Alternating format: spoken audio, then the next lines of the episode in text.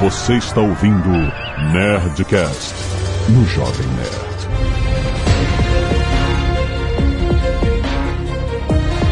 Landa, landa, landa, nerds! Aqui é Alexandre Antônio do Jovem Nerd eu quero me mudar para Urath. Aqui é a Catixa Barcelos e eu tô impressionada que adulto, pelo jeito, gosta mesmo é de violência. Isso me choca. Achava que adulto gostava de desenho animado.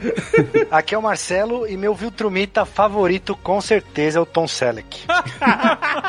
O cara, o cara se preparou muito. Ah, Aqui quem fala é o Lodi. Invencível é uma das melhores animações que eu já vi até agora de quadrinho. Olha, aqui é o Marcelo Pereira e eu sou.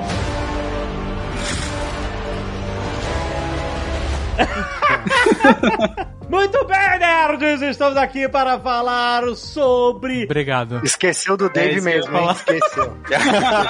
Esse é o meu superpoder. Eu sou invisível. Isso porque eu tô literalmente do lado dele. Mas é. É a idade. Não, fica à vontade, foda-se. Vai lá, segue, segue aí, segue o ritmo. Ai, ai, é isso, gente. Invencível! E-mails. Canelada.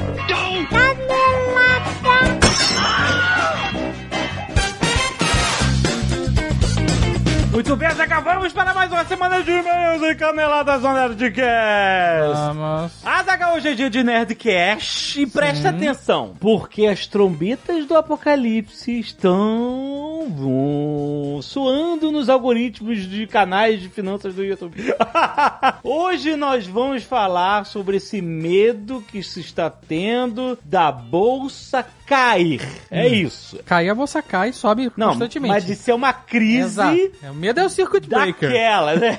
É, é, a gente teve uma crise grande ano passado, mas que se recuperou antes do ano terminar e ainda imprimiu mais ganhos e tal do que o início do ano. Mas o que a galera tá falando é que, ó, tem aqueles gráficos do boom da bolha da internet, aí teve uma grande crise. Aí depois teve o gráfico foi subindo, subindo, chegou em 2008, a grande crise, pum, caiu. E agora, pelo menos a gente tá falando de bolsa dos Estados Unidos, né? Mas o mercado segue, né? que, que segue muito e tal. Apesar da crise de março, abril, né, dos meses de 2020, com o coronavírus, etc., estamos em uma alta histórica. Então, tem muita gente achando que tá chegando a hora de uma grande correção. E a gente vai discutir essas possibilidades com o olha, vamos falar com quem entende. vamos falar com quem entende pra gente saber qual é a análise, qual é a leitura do economista-chefe da Nova Futura sobre todos esses medos que andam pairando o mercado financeiro. Mas não se esqueça que o número de pessoas investindo na Bolsa de Valores tem crescido a cada dia, sim, e que não é uma tarefa fácil analisar qual é o ativo que vai trazer o melhor retorno, deixa as pessoas inseguras mesmo com todas essas coisas que estão acontecendo, por isso que a gente vai discutir esse mês sobre isso. Mas, além de ouvir o Nerdcast, para você navegar com mais segurança no mercado financeiro, você tem que ter educação financeira. E é isso que a Nova Futura está oferecendo para você aprender tudo sobre contratos futuros do mercado financeiro com o Pepa. Sim, um dos maiores especialistas do país. Esse mês agora, quem abrir conta na Nova Futura pelo link exclusivo do Nerdcast que tá aí no post, leva na faixa um curso de mercado futuro com 10 vídeos e materiais de apoio para que você aprenda a operar com mercados futuros na prática, gente. Vale muito a pena. Estamos falando do mês de maio de 2021, com o link aí no post deste Nerdcast. Vá lá. Aliás, escute o Nerdcast também para você ter um gostinho de tudo que o Pepa conhece e abra sua conta. Você abre a sua conta nova futura sem pagar nada, sem nenhum no strings attached, Azagal, sem nenhum compromisso e você vai ganhar o curso com 10 vídeos e materiais de apoio sobre mercado futuro. Clica aí, baixa o Nerdcast e abre a sua conta na futura hoje. Olha só, vamos lembrar que se você gosta de podcast, você vai gostar de audiobook, Azaghal! Estamos falando da Storytel, você sabe, nós lançamos livros da Nerd Books na Storytel. Temos o Zol Protocolo Molotov, temos a Lenda de Wolfgang volume 1 e o volume 2 lá, pra você ouvir. Tem assinatura pra você ter acesso a todos os audiobooks do Storytel e também tem um plano gratuito se você quiser experimentar. Ou seja, se você quiser ouvir a Lenda de Wolfgang, volume volume 2, ou volume 1, ou Ozob, hoje, você pode experimentar com um plano gratuito. Agora! Tem- Excelente. Tem link aí no post. E olha só, a gente lançou também uma playlist lá na Storytel com as indicações de audiobooks legais pra gente ouvir junto. A gente não vai ouvir junto, você vai ouvir. você Você pode ouvir. imaginar que a gente tá ouvindo junto. Exato. de mãos dadas. e olha só, essa lista tá crescendo cada vez mais. No final desse mês vai ter mais um lançamento, Ah. Aguardem, olha aí. Mas enquanto isso, vai lá que a gente fez um mini episódio de podcast com a gente comentando essa playlist. A gente fala um pouquinho de cada livro que a gente tá indicando. E você pode começar sua playlist pelas nossas indicações. É só entrar em story.tel barra Jovem Nerd. Não se esquece, story se escreve S-T-O-R-Y-T de tatu E-L. Um L só, não é tel com dois L's, é com um L só. story.tel barra Jovem Nerd. Vai lá.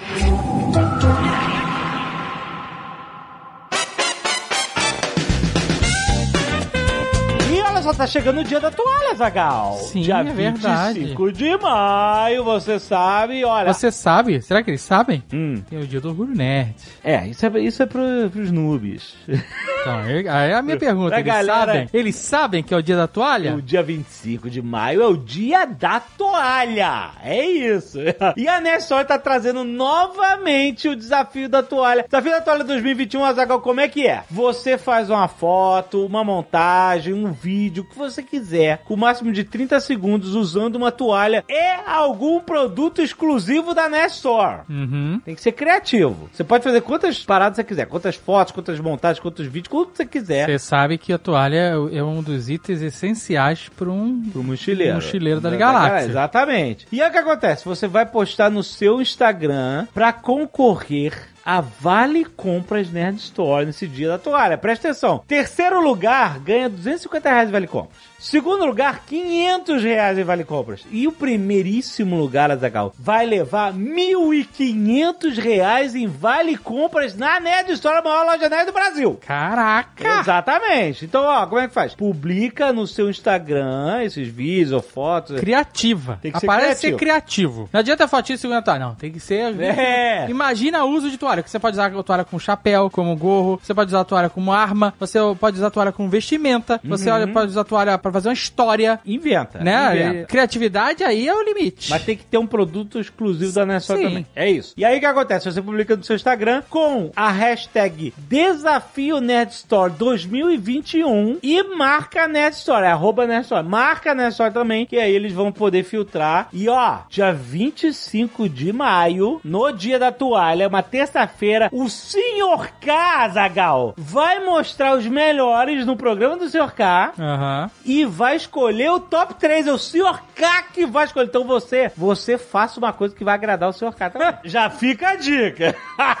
e ó, mas corre que você tem data limite pra enviar as suas artes, que é dia 17 de maio, nesta segunda-feira, porque mesmo porque tem que avaliar. Tem que, tem que dar Tem tempo do senhor K escolher, tempo, gravar o programa. Gravar e, o programa. né? Exatamente. O resultado sai no dia 25, no, no seu caso, no dia 25. Mas só pode enviar até o dia 17 de maio. Então corre agora esse fim de semana. Seja criativo, se prepara. Tem link aí no post. É só você entrar em nestor.com.br barra desafio da toalha que você vai ver todas as informações. E lembrando também que a Nestor vai ter 42 ofertas imperdíveis com até 50% de desconto no dia 25 de maio, no dia da toalha. Então aproveita tudo isso, gente. Só na Nerd Store, a maior loja nerd do Brasil!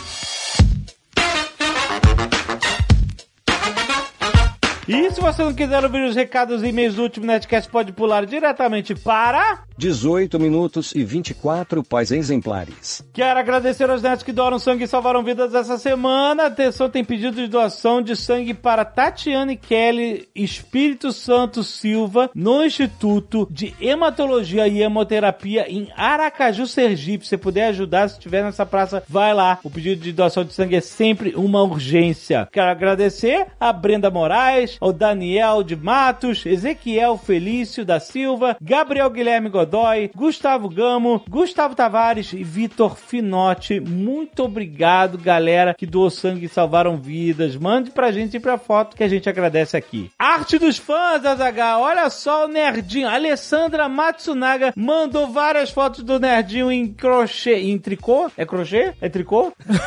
Eu não sei. Mas ficou muito foda. Ficou muito maneiro, cara.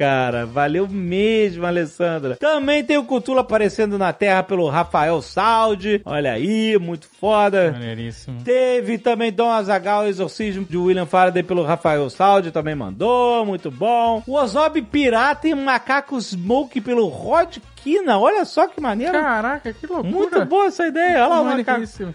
o Smoke. Sobe pirata. Caraca, muito bom. Irado, irado. E também o Davis VR Works mandou um Ozob muito irado, Caraca, maneiríssimo. muito maneiro. Ozob Tank. Lembrando que se você tá ouvindo no aplicativo, você já viu essas imagens todas que a gente citou. Exato. Tem mais imagens, você pode ver aí no app. E se você não está usando nosso app, baixe que é gratuito, tanto para iOS quanto para Android. Ou então vai lá no nosso site conferir essas artes e muitas outras artes que estão lá e estão maneiríssimas. Muito bom. Leonardo Capeleto, engenheiro ambiental, doutor em ciência do solo, pesquisador no Instituto Mamirauá. Olha aí. Buenas, Maganerds. No Nerdcast 776 Piratas do Brasil, vocês conversaram sobre os piratas históricos de séculos atrás. Mas muita gente não sabe que os piratas ainda atuam no Brasil no século 21. Os piratas ainda saqueiam cargas nos rios amazônicos. A Amazônia é uma região de grandes rios e poucas estradas. Na grande maioria das cidades do interior, o único modo de chegar é de avião, onde há aeroportos, ou de barco. E há muitos tipos de barcos na Amazônia. Barcos regionais de vários andares, onde a maioria viaja por dias dormindo em redes. As lanchas, localmente conhecidas como ajatos, com motores potentes. As voadeiras, pequenos barcos de metal com motores de 15 a 60 HP em média. Ou mesmo as canoas a remo. Aqui na Amazônia há as ambulanchas, que são barcos ambulâncias. E até postos de combustíveis são flutuantes para abastecer as embarcações. Enquanto a grande maioria dos ribeirinhos, agricultores, pescadores usam pequenas embarcações com motores rabetas, no máximo de 10 HP, os piratas saqueiam em barcos com motores de até 300 HP. Caraca, cara. Saqueiam cargas grandes, pequenas e até cargas dos traficantes de drogas que também atuam na região. E durante a cheia, a região da várzea amazônica fica cheia de canais, paranás e furos, que eles chamam, que interconectam os rios e lagos, criando um labirinto de caminhos para fuga desses piratas. Caraca, ele mandou aqui um anexo. Nossa, cara, é um labirinto de rios, cara. Pois é, além das longas distâncias amazônicas, dos jacarés, cobras e onças, os pesquisadores científicos da região precisam ficar atentos com os piratas amazônicos. Há muitas histórias de pesquisadores que já foram abordados e espero não ter as minhas. Caraca, cara, olha só, cara, que loucura. Sucesso aí pra você, cara. Se cuida. Gustavo Cavalcante Tavares, 22 anos, estudante de Direito, Fortaleza, Ceará. Olá, nerd! Venho aqui fazer uma pequena correção no Nerdcast 776. Inclusive, o de hoje é 777. Isso não significa nada. Não.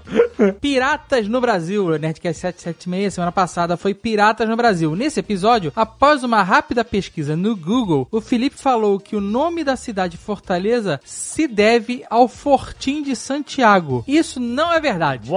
Eu vi algumas outras pessoas comentando isso no Twitter também.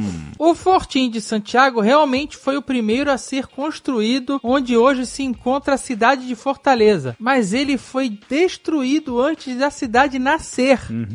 O Fortim de Santiago foi fundado em 1604 pela expedição de Pero Coelho de Souza, com o objetivo de proteger o litoral brasileiro da crescente ocupação estrangeira, especialmente francesa. É, assim, lembrando que todos eram estrangeiros, menos os nativos, né? E todos estavam ocupando. Exatamente. Era um estrangeiro querendo defender que outros estrangeiros viessem ocupar ali. A fortificação se localizava às margens do rio Ceará, onde atualmente fica o bairro fortalezense Barra do Ceará. Em 1606, não suportando os ataques indígenas e a escassez de água e alimentos devido à primeira grande seca registrada na história do Ceará, os portugueses foram obrigados a abandonar definitivamente o Forte Cearense. Em 1612, Martim Soares Moreno funda, no mesmo local do Fortim de Santiago, o Forte de São Sebastião, que também foi abandonado posteriormente. Caraca. Foi somente em 1649 que o forte que dá nome à cidade foi construído às margens do riacho Pajeú por invasores holandeses Olha aí. que batizaram de Forte de. Ah, não, peraí. Schonenborg. Schonen. Ah, eu não falo holandês, mas o holandês é uma mistura de alemão com um monte de coisa. Schonen, Schonen é bonito em alemão. Então, Borsch deve ser. É... Forte bonito? Será? Ah, agora eu vou ver o que, que significa Schonenborg. Bota Schonenbosch Meaning. Forte bonito. Aí! Fortaleza, porque é Stronghold, né? Fortaleza bonita. Ah, Caraca, show, seu Schonenborg. Olha aí. E ele continua. Em 1654, os holandeses foram expulsos e o forte foi rebatizado de Fortaleza de Nossa Senhora de Assunção. Aham, Fortaleza, olha aí. Quando a ocupação é elevada à condição de vila, em 1726, o povoado já carregava no nome a referência à antiga edificação holandesa e tinha ela como centro. A ocupação chamou-se inicialmente Vila da Fortaleza de Nossa Senhora da Assunção, depois Cidade de Fortaleza da Nossa Senhora de Assunção Muito grande. e posteriormente apenas Fortaleza. Ah, que legal, olha aí. A fortificação que deu origem ao nome da cidade se encontra de pé até hoje no centro da cidade. Caraca, cara, Jurandir não levou a gente, não. Ah, vai querer o que do Jurandir também? o Jurandir vai sair que é Shonen Force? Como assim, cara? A cidade do cara, bro. Tem que saber. e meio off-topic aqui, Zagal. Arthur Maneira, Campo Largo, cidade vizinha de Curitiba. Quatro anos atrás, eu consegui entrar na faculdade de letras, português e inglês, na PUC-PR, pelo ProUni, e concluí meus estudos no ano passado. Pois bem, o fato é que lá, em 2019, pensando na possibilidade de temas para fazer meu TCC, me deparei com o livro Ozob, que havia comprado dois anos antes e tinha adorado. Então pensei em fazer uma pesquisa baseada nesse livro e depois de algum tempo ela tomou forma. Meu trabalho foi intitulado A Exploração de Mão de Obra nas Relações de Trabalho no romance Ozob Protocolo Molotov. What? No final do ano passado, eu apresentei meu TCC depois de um ano inteiro de muito trabalho e consegui a nota máxima, tanto na apresentação quanto no trabalho escrito. E pretendo publicar em alguma revista científica em algum momento. Que loucura! Caraca, cara! Foram muitos elogios ao trabalho e eu gostaria de agradecer a toda a equipe do Jovem Nerd, em especial ao Azagal e ao Leonel Caldela, por terem feito parte, mesmo que indiretamente, de um dos momentos mais importantes da minha vida. Eu sei quanto o Ozob é importante pra vocês e por isso gostaria que soubessem o quanto ele foi importante pra mim nesse processo acadêmico. O trabalho é um artigo, tem umas 20 páginas estou enviando o arquivo em PDF e anexo. Claro, vocês não precisam ler, mas caso surja a Eu curiosidade tô bem aqui. curioso. E desejo toda a sorte e sucesso do mundo a toda a equipe de Jovem Nerd. Continuem fazendo esse trabalho ótimo que vocês sempre fazem. Mais uma vez, só posso agradecer por tudo. Além do trabalho em si, tô mandando uma foto de como foi o meu ano de 2020 inteiro. E a outra é a foto da minha formatura que aconteceu no dia 3 de maio. Caraca, cara, olha só, cara, que loucura. Olha aí, cara, a foto dele formando. Muito bom, cara. Parabéns. E a foto. Olha aí, cara. O ano dele de 2020, sentado fazendo. Trabalho com o Ozob. Olha a quantidade de marcação de página. Nossa, que legal, Que cara. loucura, cara. Vou querer ler com Que certeza. história, cara. Que maneiro. Mas cadê? Não tá aqui no, no nosso... Tem que pedir pro mal. Mal, manda o link aí pra gente, cara. A gente quer ler. Porra, valeu, Arthur. Obrigado, cara. Valeu meu. Parabéns pela sua formatura. Que bom. O Zob mudando vidas, legal. Olha aí. Gente, não se esqueça, Dia dos Namorados chegando. Mande a sua história para nerdcast.jovemnet.com.br. No subject, no assunto do e-mail, coloca a categoria de história que você tá mandando. Você já sabe, né? Menino procura menina, menina procura menina, menino procura... Quem estiver procurando quem, ou história de derrota, reconciliação, o que for, para ajudar a gente a selecionar as melhores histórias. E a gente vai gravar o nosso tradicionalíssimo Nerdcast dos Namorados, que tá em breve vai estar em breve no ar. E tem um último recado também, falando de podcast, que já está no ar. O primeiro Caneca de Mamicas estreou sábado passado. Exato. E amanhã, Jovem Nerd, já tem o segundo episódio, o segundo episódio de Caneca de Mamicas. Exato. Que é uma interação direta com o Caneca de Mamicas anterior. Exato. O primeiro Caneca de Mamicas, por exemplo, foi sobre mãe velha e mãe nova. Aham. Elas contando as experiências da Andréia, que foi mãe nova, da Agatha, que foi mãe velha, e da Maria José, que foi mãe nas duas idades. E aí Exato. o programa de amanhã é os relatos das É. pessoas e as experiências das pessoas Exato. relacionadas a esse tema. Muito bom. Então não esquece, vai estar aí na sua timeline do Nerdcast. Você já assina o Caneca de Mamicas. Não se esquece que sábado é dia de Caneca de Mamicas!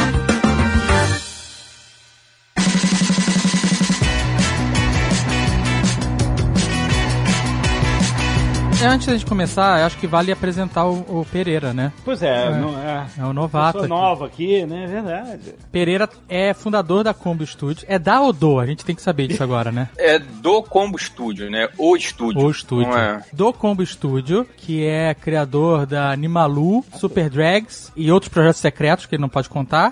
Tem um em breve que talvez a gente grave aí um, um Nerdcast no futuro. Olha aí! Ih, cara! E ele tá aqui porque ele tem essa visão de mercado. Eu acho legal a gente ter alguém que tá um pouco mais inserido na dinâmica de produção, de entender o dia a dia, de uma animação, né? E aí ele vai entender o porquê que um episódio é que nem Dragon Ball, o outro é que nem South Park.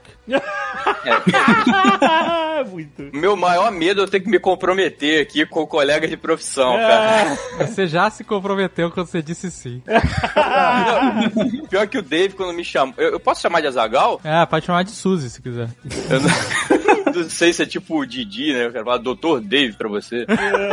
Mas enfim, o Dave, quando veio falar comigo, falou: Cara, queria falar da animação, né? Tem algumas partes que estão meio esquisitas. Falei: Caraca, eu vou ter que me comprometer feio, porque tem parte que realmente dói um pouco a vista assistir, né, cara? Devia Mas ter vindo como anônimo. É devia ter entrado como anônimo. E lembrando que Animalu não tem nada a ver com a Magalu também, que a galera fica fazendo teoria aí. Né? Cara. Bom, se for pelo mesmo valor, a gente tá vendendo, hein? Why did you make me do this? Invincible, queria ouvir do Load, porque Load leu os quadrinhos, né? De Robert Kirkman, criador de Walking Dead. Tá com tudo, o cara é bom, cara. Cara, e é muito doido você parar pra pensar nisso, né? Que, tipo, ele, quando ele fez Invincible, ele também tava fazendo Walking Dead no mesmo período ali. Não, calma. Ele tá fazendo Walking Dead em que momento?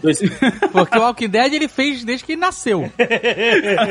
pois é, 2003, né? Invincible é de 2003 e é a criação dele com o Corey Walker, que é um outro cara que eu acho bizarro. O cara é o segundo gibi que ele desenhou na vida. Ele tinha 14 anos de idade quando ele desenhou Invincible. Então, por isso que algumas pessoas não gostam tanto do traço, mas eu gosto pra caramba. Eu achei interessante porque a série replica, né? O traço do quadrinho, né? Segue a mesma identidade, né? Eu acho que até por ser simples, né, deve ajudar de alguma forma na animação. Eu acho que o Pereira pode ajudar mais pra frente falando disso. Mas o engraçado dos quadrinhos é que quando eles chegaram a ser publicados aqui no Brasil, eles não fizeram sucesso. Foi até um dos quadrinhos que, vamos dizer, trouxe ali a falência, em aspas, ali da HQM, que foi logo quando ela também tava já pra fechar as portas. E só conseguiu publicar, se eu não me engano, quatro encadernados aqui em 2006. E aí não fez tanto sucesso como a animação chegou. Quem sabe nos dias de hoje, né, alguma outra editora não traga aí e surfe nesse sucesso da animação, que, mano, foi um sucesso, né, a parada. É, inclusive tem até uma, uma declaração do Kirkman, quando ele ouviu o Omni-Man sendo, as frases sendo faladas pelo J.K. Simmons, né? Isso. Nosso querido JJ Jameson. É, quem faz a voz do Omni-Man em inglês é o J.K. É Simmons. incrível, é incrível. Exatamente. Ele falou que foi um negócio que mexeu muito com ele, porque ele jamais imaginou isso quando ele estava escrevendo no- na garagem da casa dele com 15 anos, essas frases que um dia elas iam ser proferidas por um ator do nível do J.K. Simmons, né? Deve ser muito louco isso daí, esse sentimento. Isso é muito emocionante. This isn't how I wanted to do this, but I don't have a choice. It's time for you to know where I really come from. I am from Viltrum, but it's not the planet I've told you about. Quando eu comecei a assistir o primeiro episódio, no comecinho ali, no começo, Hum. eu achei meio enfadonho. Porque assim, ah, de novo esse negócio dos super-heróis da DC, Uhum, a é. paródia dos super-heróis da DC. É, a- a Liga é. da Justiça toda. É, ali, né? exato. E eu falei, puta, de novo essa história. E o traço é meio infantil, assim, né? Não é rebuscado, né? É simples. É, mas e ele ele puxa... anos 90 Sim, e tal. é, e, e aí todo esse conjunto da obra nesse momento, eu tava falando assim, nossa, um. não vai vingar pra mim, É. sabe? Só que aí no final do episódio, tu, caralho! O que é diferente do quadrinho, porque não tem toda essa violência que tem na animação, então muita violência que tá ali não tem mesmo no quadrinho. Tanto é que essa morte da Liga da Justiça, vamos chamar assim, que eu não lembro exatamente o nome da liga agora, acho que era os Guardiões Guardiões. Globais. Guardiões globais, né? A gente pode chamar de super amigos.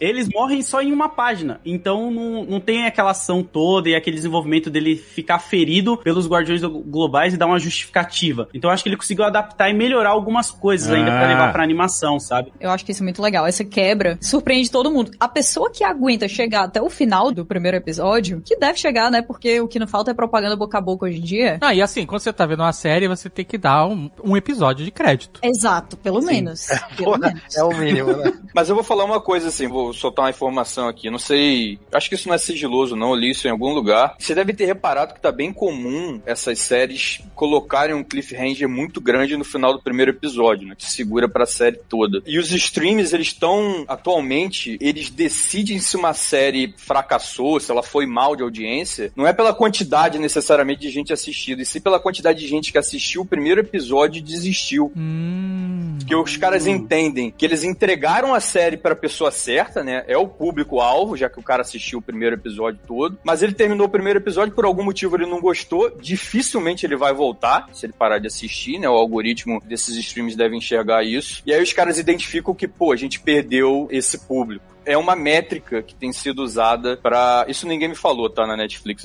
Vocês acham que eu posso estar dando informação sigilosa. É. Mas parece que é uma métrica que tem sido utilizada ultimamente. Por isso tá tão comum a gente ver um final de primeiro episódio. The Boys fez exatamente a mesma coisa, né? Inclusive o final é bem parecido. É, mas é, esse é muito mais maneiro, esse cliffhanger. Mas, inclusive, esse sentimento que o Dave teve, eu compartilho muito, assim, porque eu falei, puta, de novo, os mesmos arquétipos, tem a Mulher Maravilha, É, tem o Flash. É. Tem o Batman, tem tudo, Sim. tudo. Tem o Aquaman. O Aquaman é melhor, inclusive. Nossa, também é bem. É muito bom quando o Aquaman tá no fundo do mar, enfadonho, assim, esperando, nada acontece, tá no fundo do mar. Aí tem o sinal, ele, porra, finalmente. E aí estreou também o, Legado de Júpiter, que tem essa pegada meio de desconstrução de super-herói e tudo mais. Então esse começo pra mim foi bem, eu falei, puta, não é possível que de novo esse negócio, que é uma parada que o Watchman fez lá nos anos 80, né? Sim. É, de desconstruir os heróis. Foi uma tendência, porque The Boys e o Invincible ali, eles são meio da mesma época ali, 2003, né? 2004. Se eu não me engano, né, Load? Acho que Sim, é isso, né? isso, é 2003. O legado de Júpiter é até depois, acho que é 2012, Oito? 13, sei lá, É eu não sei, é do Mark Miller, né? Mas eu entendo que esse momento que a gente vive de cultura de super-heróis, né, da Marvel, DC e tal, ele meio que pede por isso, assim como ah, os quadrinhos pediam pelo Watchmen naquela época e talvez por esses quadrinhos no, no início dos anos 2000, né? Só então, de repente, talvez o filme do Watchmen que foi feito no, no momento errado, né? Com certeza, porque ele se encaixaria meio que agora, assim, também nessa... Não, o filme do Hotman não é que foi feito no momento errado, ele é ruim mesmo. Não, é ruim, é ruim, é ruim, o filme é ruim. Esse aí já dá outra discussão. É, eu- nessa aí eu tô no time da Zagal. Também. Mas eu gostei no final quando tem essa explosão, até porque você não sabe, eu não li os quadrinhos, né? Você não sabe se é o Omni-Man que é o, o cuzão, ou se, tipo, os, os, os Guardiões Globais que fizeram alguma merda. É, você não sabe se ele tá controlado mentalmente. A dúvida é legal, né? E a luta é foda. A luta é incrível, assim. É muito maneiro quando o, o Flash, eu não sei o nome, a gente vai chamar pelo nome de referência, É o Relâmpago Vermelho, né? O tornado. começa a dar um bilhão de socos. Brrr, sabe qual é? D- Donnie Yen na parada ali. brrr, e o cara vai se arrebentando, quebrando todo por dentro, muito mais rápido do que ele consegue se curar, né? Assim, É, a mão dele A, quebra, mãe- né? a mão dele, né, vai quebrando junto. É, nossa, é, a mão vai entortando, né? Começa a socar com os pulsos, caraca. e, Cara, muito maneiro, cara. Ali me pegou. Ali eu falei, vou ver até o final. Primeiro episódio foi foda por conta disso, né? Porque eles não só seguraram essa surpresa do Omni, como eles seguraram a violência. É. Até aquele momento, acho que não tem Sim. sangue. É, é pra explodir nesse momento. É, não, tem o tiro no olho dos gêmeos do mal lá Não, no não é começo. nada. Mas é bobo, É, né? mas era nada, Parece é Animaniacs essa parada. Não, peraí. Tava assistindo qual Animaniacs? Animaniacs é, é extremamente violenta, só que a gente não vê a violência, mas é extremamente violenta. E é muito bem executado, porque aí o choque ele é generalizado, né? Não é só o, o Omni-Man né, atacando todo mundo. É. É cabeça explodindo, a gente morrendo na sua frente, que você acha que teria alguma participação relevante na série. E e só voltando no que eu tinha falado, eu peguei minhas edições aqui, é na 7 que mostra ele matando a, a galera. Por isso que a gente tem esse sentimento desse plot, sabe? Porque porque nos quadrinhos já mostra que é ele pra quem tá lendo, sabe? Por isso que eu falei, eu falei, Ah. deixa eu ver que eu não lembro se eu misturei com a série que eu já sabia quem era, mas no quadrinho já mostra que foi ele que matou a galera, sabe? Não tem esse suspense de você achar que ele tá sendo controlado e tudo mais. Ah, na série eles fizeram melhor, eu acho. Pela cara dele, eu pensei assim, meu Deus, ele tá sendo controlado, tem todo um plot, tem alguma coisa enorme acontecendo. Mas sabe por que que é foda? Porque assim, um homem de bigode é um homem confiável, né? Não, ele tem as laterais grisalhas, né, dele. É, o bigode, bigode bicolor. Exato! É, é você- boa. O bicote e as laterais grisalhas. Ele é como um cara- piloto de avião. Você tá Exatamente. botando a sua vida nas mãos desse cara. Ele é o comandante, é Quando comandante. você vê o piloto de avião de bigode e laterais grisalhas, você fala assim, Tá tudo bem. tá tudo bem. Eu tô, no, eu tô no máximo da perícia.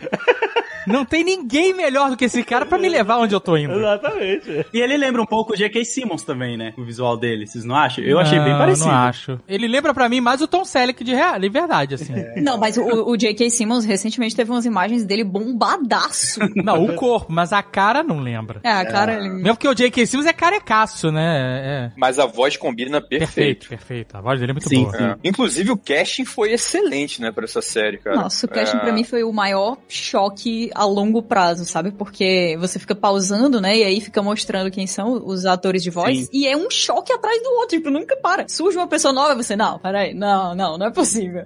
Eu descobri isso sem querer e eu fiquei maluco, porque eu, eu tinha que dar pausa e toda hora eu pensei, ah, peraí, quem é, quem é, quem é, quem é? Ah, vocês sabem disso? O Prime Video tem isso. Sim, ele o- mostra. O, o personagem entra em cena. Isso é uma, uma feature legal. Mostra a música que tá tocando. Mostra a música, mo- mostra com seus atores, é muito maneiro, cara. Pô, o Prime Video mostra até a nota do IMDB, né? Legal, é. E essa parte da Prime Video é muito boa, meu. Quando você tá assistindo uma coisa, quase sempre vem aquela sensação de quem é esse cara? De onde é que eu conheço esse cara? Como é o nome Aham. desse ator? Tá Aham. resolvido. É, exato, exatamente. É Ah, e o Mark Hamill, o Luke Skywalker, ele é o alfaiate do Omni-Man, né? É, é, Ele faz a voz do alfaiate. E isso é legal, falando dessa questão do elenco, eles redesenharam muitos personagens dos quadrinhos pra essa animação, Isso, aham. mudaram totalmente a etnia pra casar também com a galera da voz, assim, sabe? A própria namorada, a, A Amber, Amber. é, lá nos quadrinhos ela é uma loira dos olhos azuis, na série animada colocaram ela como negra e tudo mais. É a As Zazie Beats, né? É foda, mano. É.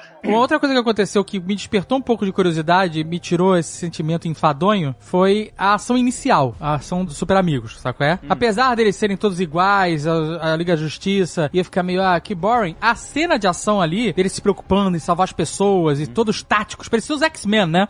Os X-Men eram muito assim nos quadrinhos, né? O Ciclope comandava e dava ordem, faz isso, faz aquilo, faz aquilo outro. É bem sinérgico. né? E eu achei isso legal pra caramba, sabe? É, ser uma equipe treinada, tática, sabe? Ó, primeiro a gente salva as pessoas, quando a gente der clear, aí a gente parte pra porrada super-herói mesmo, sabe? É, aham. E eu acho que essa parte a gente fica bem animado com a luta também, porque uma coisa que a série já mostra no começo do episódio é aquele diálogo do guarda com outro guarda sobre férias que ele quer tirar, e aí mais pra frente você vê ele conversando com o filho dele. Não sei se vocês Isso, lá em Londres. Isso. E é maravilhoso, porque você se preocupa com as pessoas, não só com os heróis. Você fica com aquele sentimento de tipo, mano, vai morrer gente aqui, sabe? Por isso que Ah, tem isso- esse senso. É. É, você vê, eu fiquei, caralho, vai morrer o coitado do cara, o cara tá aqui tentando superar. e- Isso de você se preocupar com os civis é muito bom, porque é um peso que normalmente você não sente muito, né? Você não tá nem aí Não, e pra... essa série mostra o tempo todo isso, né, Kátia? Sim. Tipo, tem várias vezes que eles tentam salvar e simplesmente eles falham, né? Na verdade, eles usam isso pra deixar o roteiro ainda melhor, né? Eles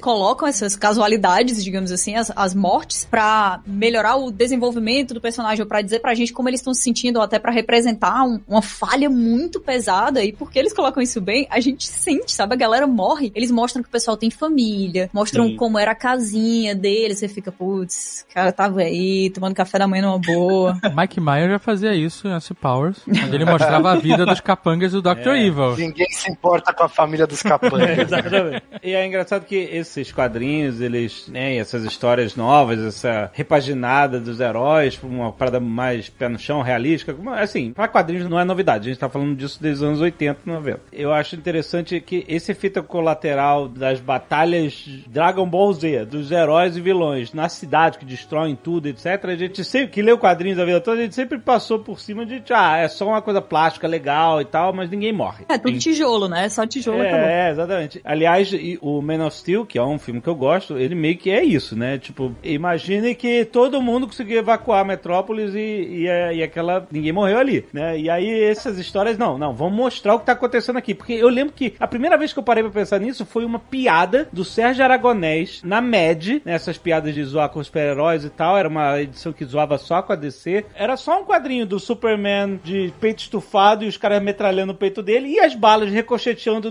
no peito dele e acertando os civis todos na rua. E, e, eu falei, caraca, eu nunca tinha parado pra pensar nisso. E agora tá essas séries, então elas são todas baseadas nisso, exatamente, né? Sim. Que era uma piada nas páginas da média. É, o Man of Steel tem o- a, a clássica cena do caminhão tanque, né? Caminhão tanque, é. Simplesmente sai da frente do caminhão. Se fosse essa série, você ia ver um monte de gente explodindo ali atrás do Superman. né? Exato, espirrando tudo. Isso dá um peso muito grande pra responsabilidade dos heróis ali, lutando contra os vilões, entendeu? E por que que salvar os civis e tal é a parada mais importante, entendeu? Até mesmo me dava agonia quando tem aquela invasão do exército temporal lá. Flexon, né? Acho que é Flexon o nome. É, muito bom. Tipo assim, foram três invasões em algumas horas que levaram décadas. Caraca, eu adorei essa parte, cara. É bem Rick and Morty, né? É muito Rick and Morty. Rick and Morty, total, cara. Então eu me peguei agoniado pelos segundos que o Invencível perde pensando no que fazer ali, porque as pessoas estão literalmente morrendo e cada segundo que esses caras não agem ou pensam ou caem pra trás ou não sei o que, é gente morrendo. E o Sansão Negro fala isso depois, quando eles voltam, todos animados, ah, a gente mandou bem, não sei o que lá, não sei se é nessa ação, mas ele fala, mandamos bem, aí ele projeta um holograma lá, um- Nossa, é foda. e fala, ah, você devia ter feito isso e aquilo e não sei o que lá. Puta, eu achei isso bem legal da série, cara. Muito maneiro. Mas eu acho que entra também naquele negócio que vocês estavam falando do X-Men, né? Eles não têm esse treinamento, como a gente viu os X-Men naquela sala, né? Na sala X treinando e tudo. E o Rex, que acho que é Rex o nome do cara É vermelho o Rex lá. Rexplode. Ele é o mais medroso, cara, e é muito legal você ver esse sentimento dele, porque ao mesmo tempo você entende ele também. Ele quer ser o, o fodão ali no meio da galera, mas chega na hora da ação ele tem medo, ele não sabe agir tanto, né? Não, e era legal que Nossa, mas esse cara é muito irritante, meu Deus. Ele é muito irritante. Que ódio. E ele tá em Big Mouth também, esse o ator, né? Então toda vez que ele falava, eu ficava muito confusa. O personagem, pra mim, ele já tinha uma vibe de troll. Nossa, É, ele é um muito difícil suportar Mas esse cara. a- além da galera que morria, morria os clones da Duplicate também. né? Nossa, Caraca, era maluco! Ia morrendo os clones dela e eu falei, caraca, mulher, vai junto. Vai, vai acabar, pum. Eu achei muito maneiro, cara. É, a gente tá acostumado a ver Homem Múltiplo desde aquele trio Hanna-Barbera. Qual era o nome daquele trio? É nesse nome, é um homem. Sim, sim. Tinha o Homem Múltiplo Sim, lá, né? sim, sim. Depois na- nos X-Men tinha o Maddox, né? Maddox, é. Mas era sempre meio boring. A gente nunca via uma ação maneira desses caras. Eles ficam só um monte de, de caras, assim, dando soquinho na cara dos outros. E, e nesse caso, não. É, as cenas dela de luta, de ação, foram maneiríssimas, cara. Eles usam todos os poderes muito bem. Inclusive, ela usou os poderes de uma maneira que eu jamais tinha imaginado. É, bom. Só a Catiuxa entendeu o que eu falei. Eu, eu entendi. Agora, a eu entendi cena. não foi o primeiro, porque Ah. o, o Dr. Manhattan já fazia isso. É verdade, é verdade. É sensacional aquela cena do banheiro. Foi, foi- foi muito bem bolada, cara. Foi o uso de poder jamais- que eu jamais tinha imaginado pro Homem Múltiplo, por exemplo. Teve uma pegada malhação, né? Essa série tem uns momentos malhação, assim. Tem, total. Então, tem, ela oscila bastante entre paradas bem profundas, como esse negócio do tempo, né? Os caras invadem, assim, separam uma loucura. Os caras acabaram de invadir a cidade, estão voltando, tipo, um dia seguinte, ou uma semana depois, que, sabe, que inferno. Mas pros caras passou uma geração. É. Porra, isso é profundo pra caramba, cara, é bem maneiro. E aí, depois volta pra drama escolar dos caras, sabe? De... Eles mexem muito com isso de ciclos de vida maiores ou menores e a maneira que o tempo se comporta né, em cada um dos mundos. A percepção do tempo, né, pros personagens. Exato. They even swipe jewelry from some of the customers.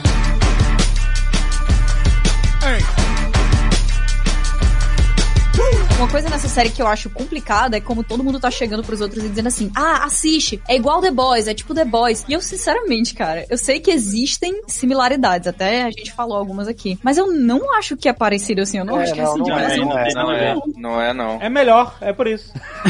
É que a galera vê violência, né? Vê sangue já acha que só The Boys que criou isso, né? É, É. muito doido isso. A violência explícita é a única semelhança mesmo. Isso. E pra não, você e indicar tem- coisa pra adulto é assim, ah, é violento, tem sangue, não sei o que. Que aí o pessoal, é, então é coisa pra adulto mesmo, gente grande, gosta de sangue, tripas. E, assim, é bem diferente do Boys. É que o antagonista, ele é o Superman, né? Tanto no The Boys quanto no, no, no Invincible, o principal é, um, é um- é uma versão do Superman. Por um momento eu achava mas- que eu ia falar dos filmes do Zack Snyder, mas... A, a sorte é que esse não tem o raio laser do olho, né? Porque senão ia ser um massacre muito maior. É, mas é, eu eu falei aqui, ah, tem violência e, e aí a galera já compara com The Boys, mas na verdade não é só isso. Outra coisa que é muito parecida com The Boys é os, os personagens, que são sátiras dos personagens da DC, da Liga da Justiça, né? Aquele cara que é o Hellboy é dá até vergonha. Nossa, é fala, maravilhoso. porra, é brincadeira o cara. também. É igual, é muito fofo. Nossa, maluco. Não, não dá vergonha, é pra dar piada, gente. É a piada. Mas peraí, se você é um demônio, você é um demônio que usa sobretudo essa opção. Eu sou um demônio, beleza, tô aqui na Terra, consegui escapar do inferno, tá tudo de boa. É maneiro. Você é um detetive. Aí tudo é maneiro. Aí vou usar um sobretudo, um chapéu aqui, detetive, meio, meio anos 80, né? Parada de, de- que todo mundo usava sobretudo nos anos 80 e tal. Aí beleza. Mas eu vou usar um pijama de lycra. É legal que ele é um demônio, cara. Mas caralho, meu irmão, porra, fica pelado então. Se é um demônio, fica pelado.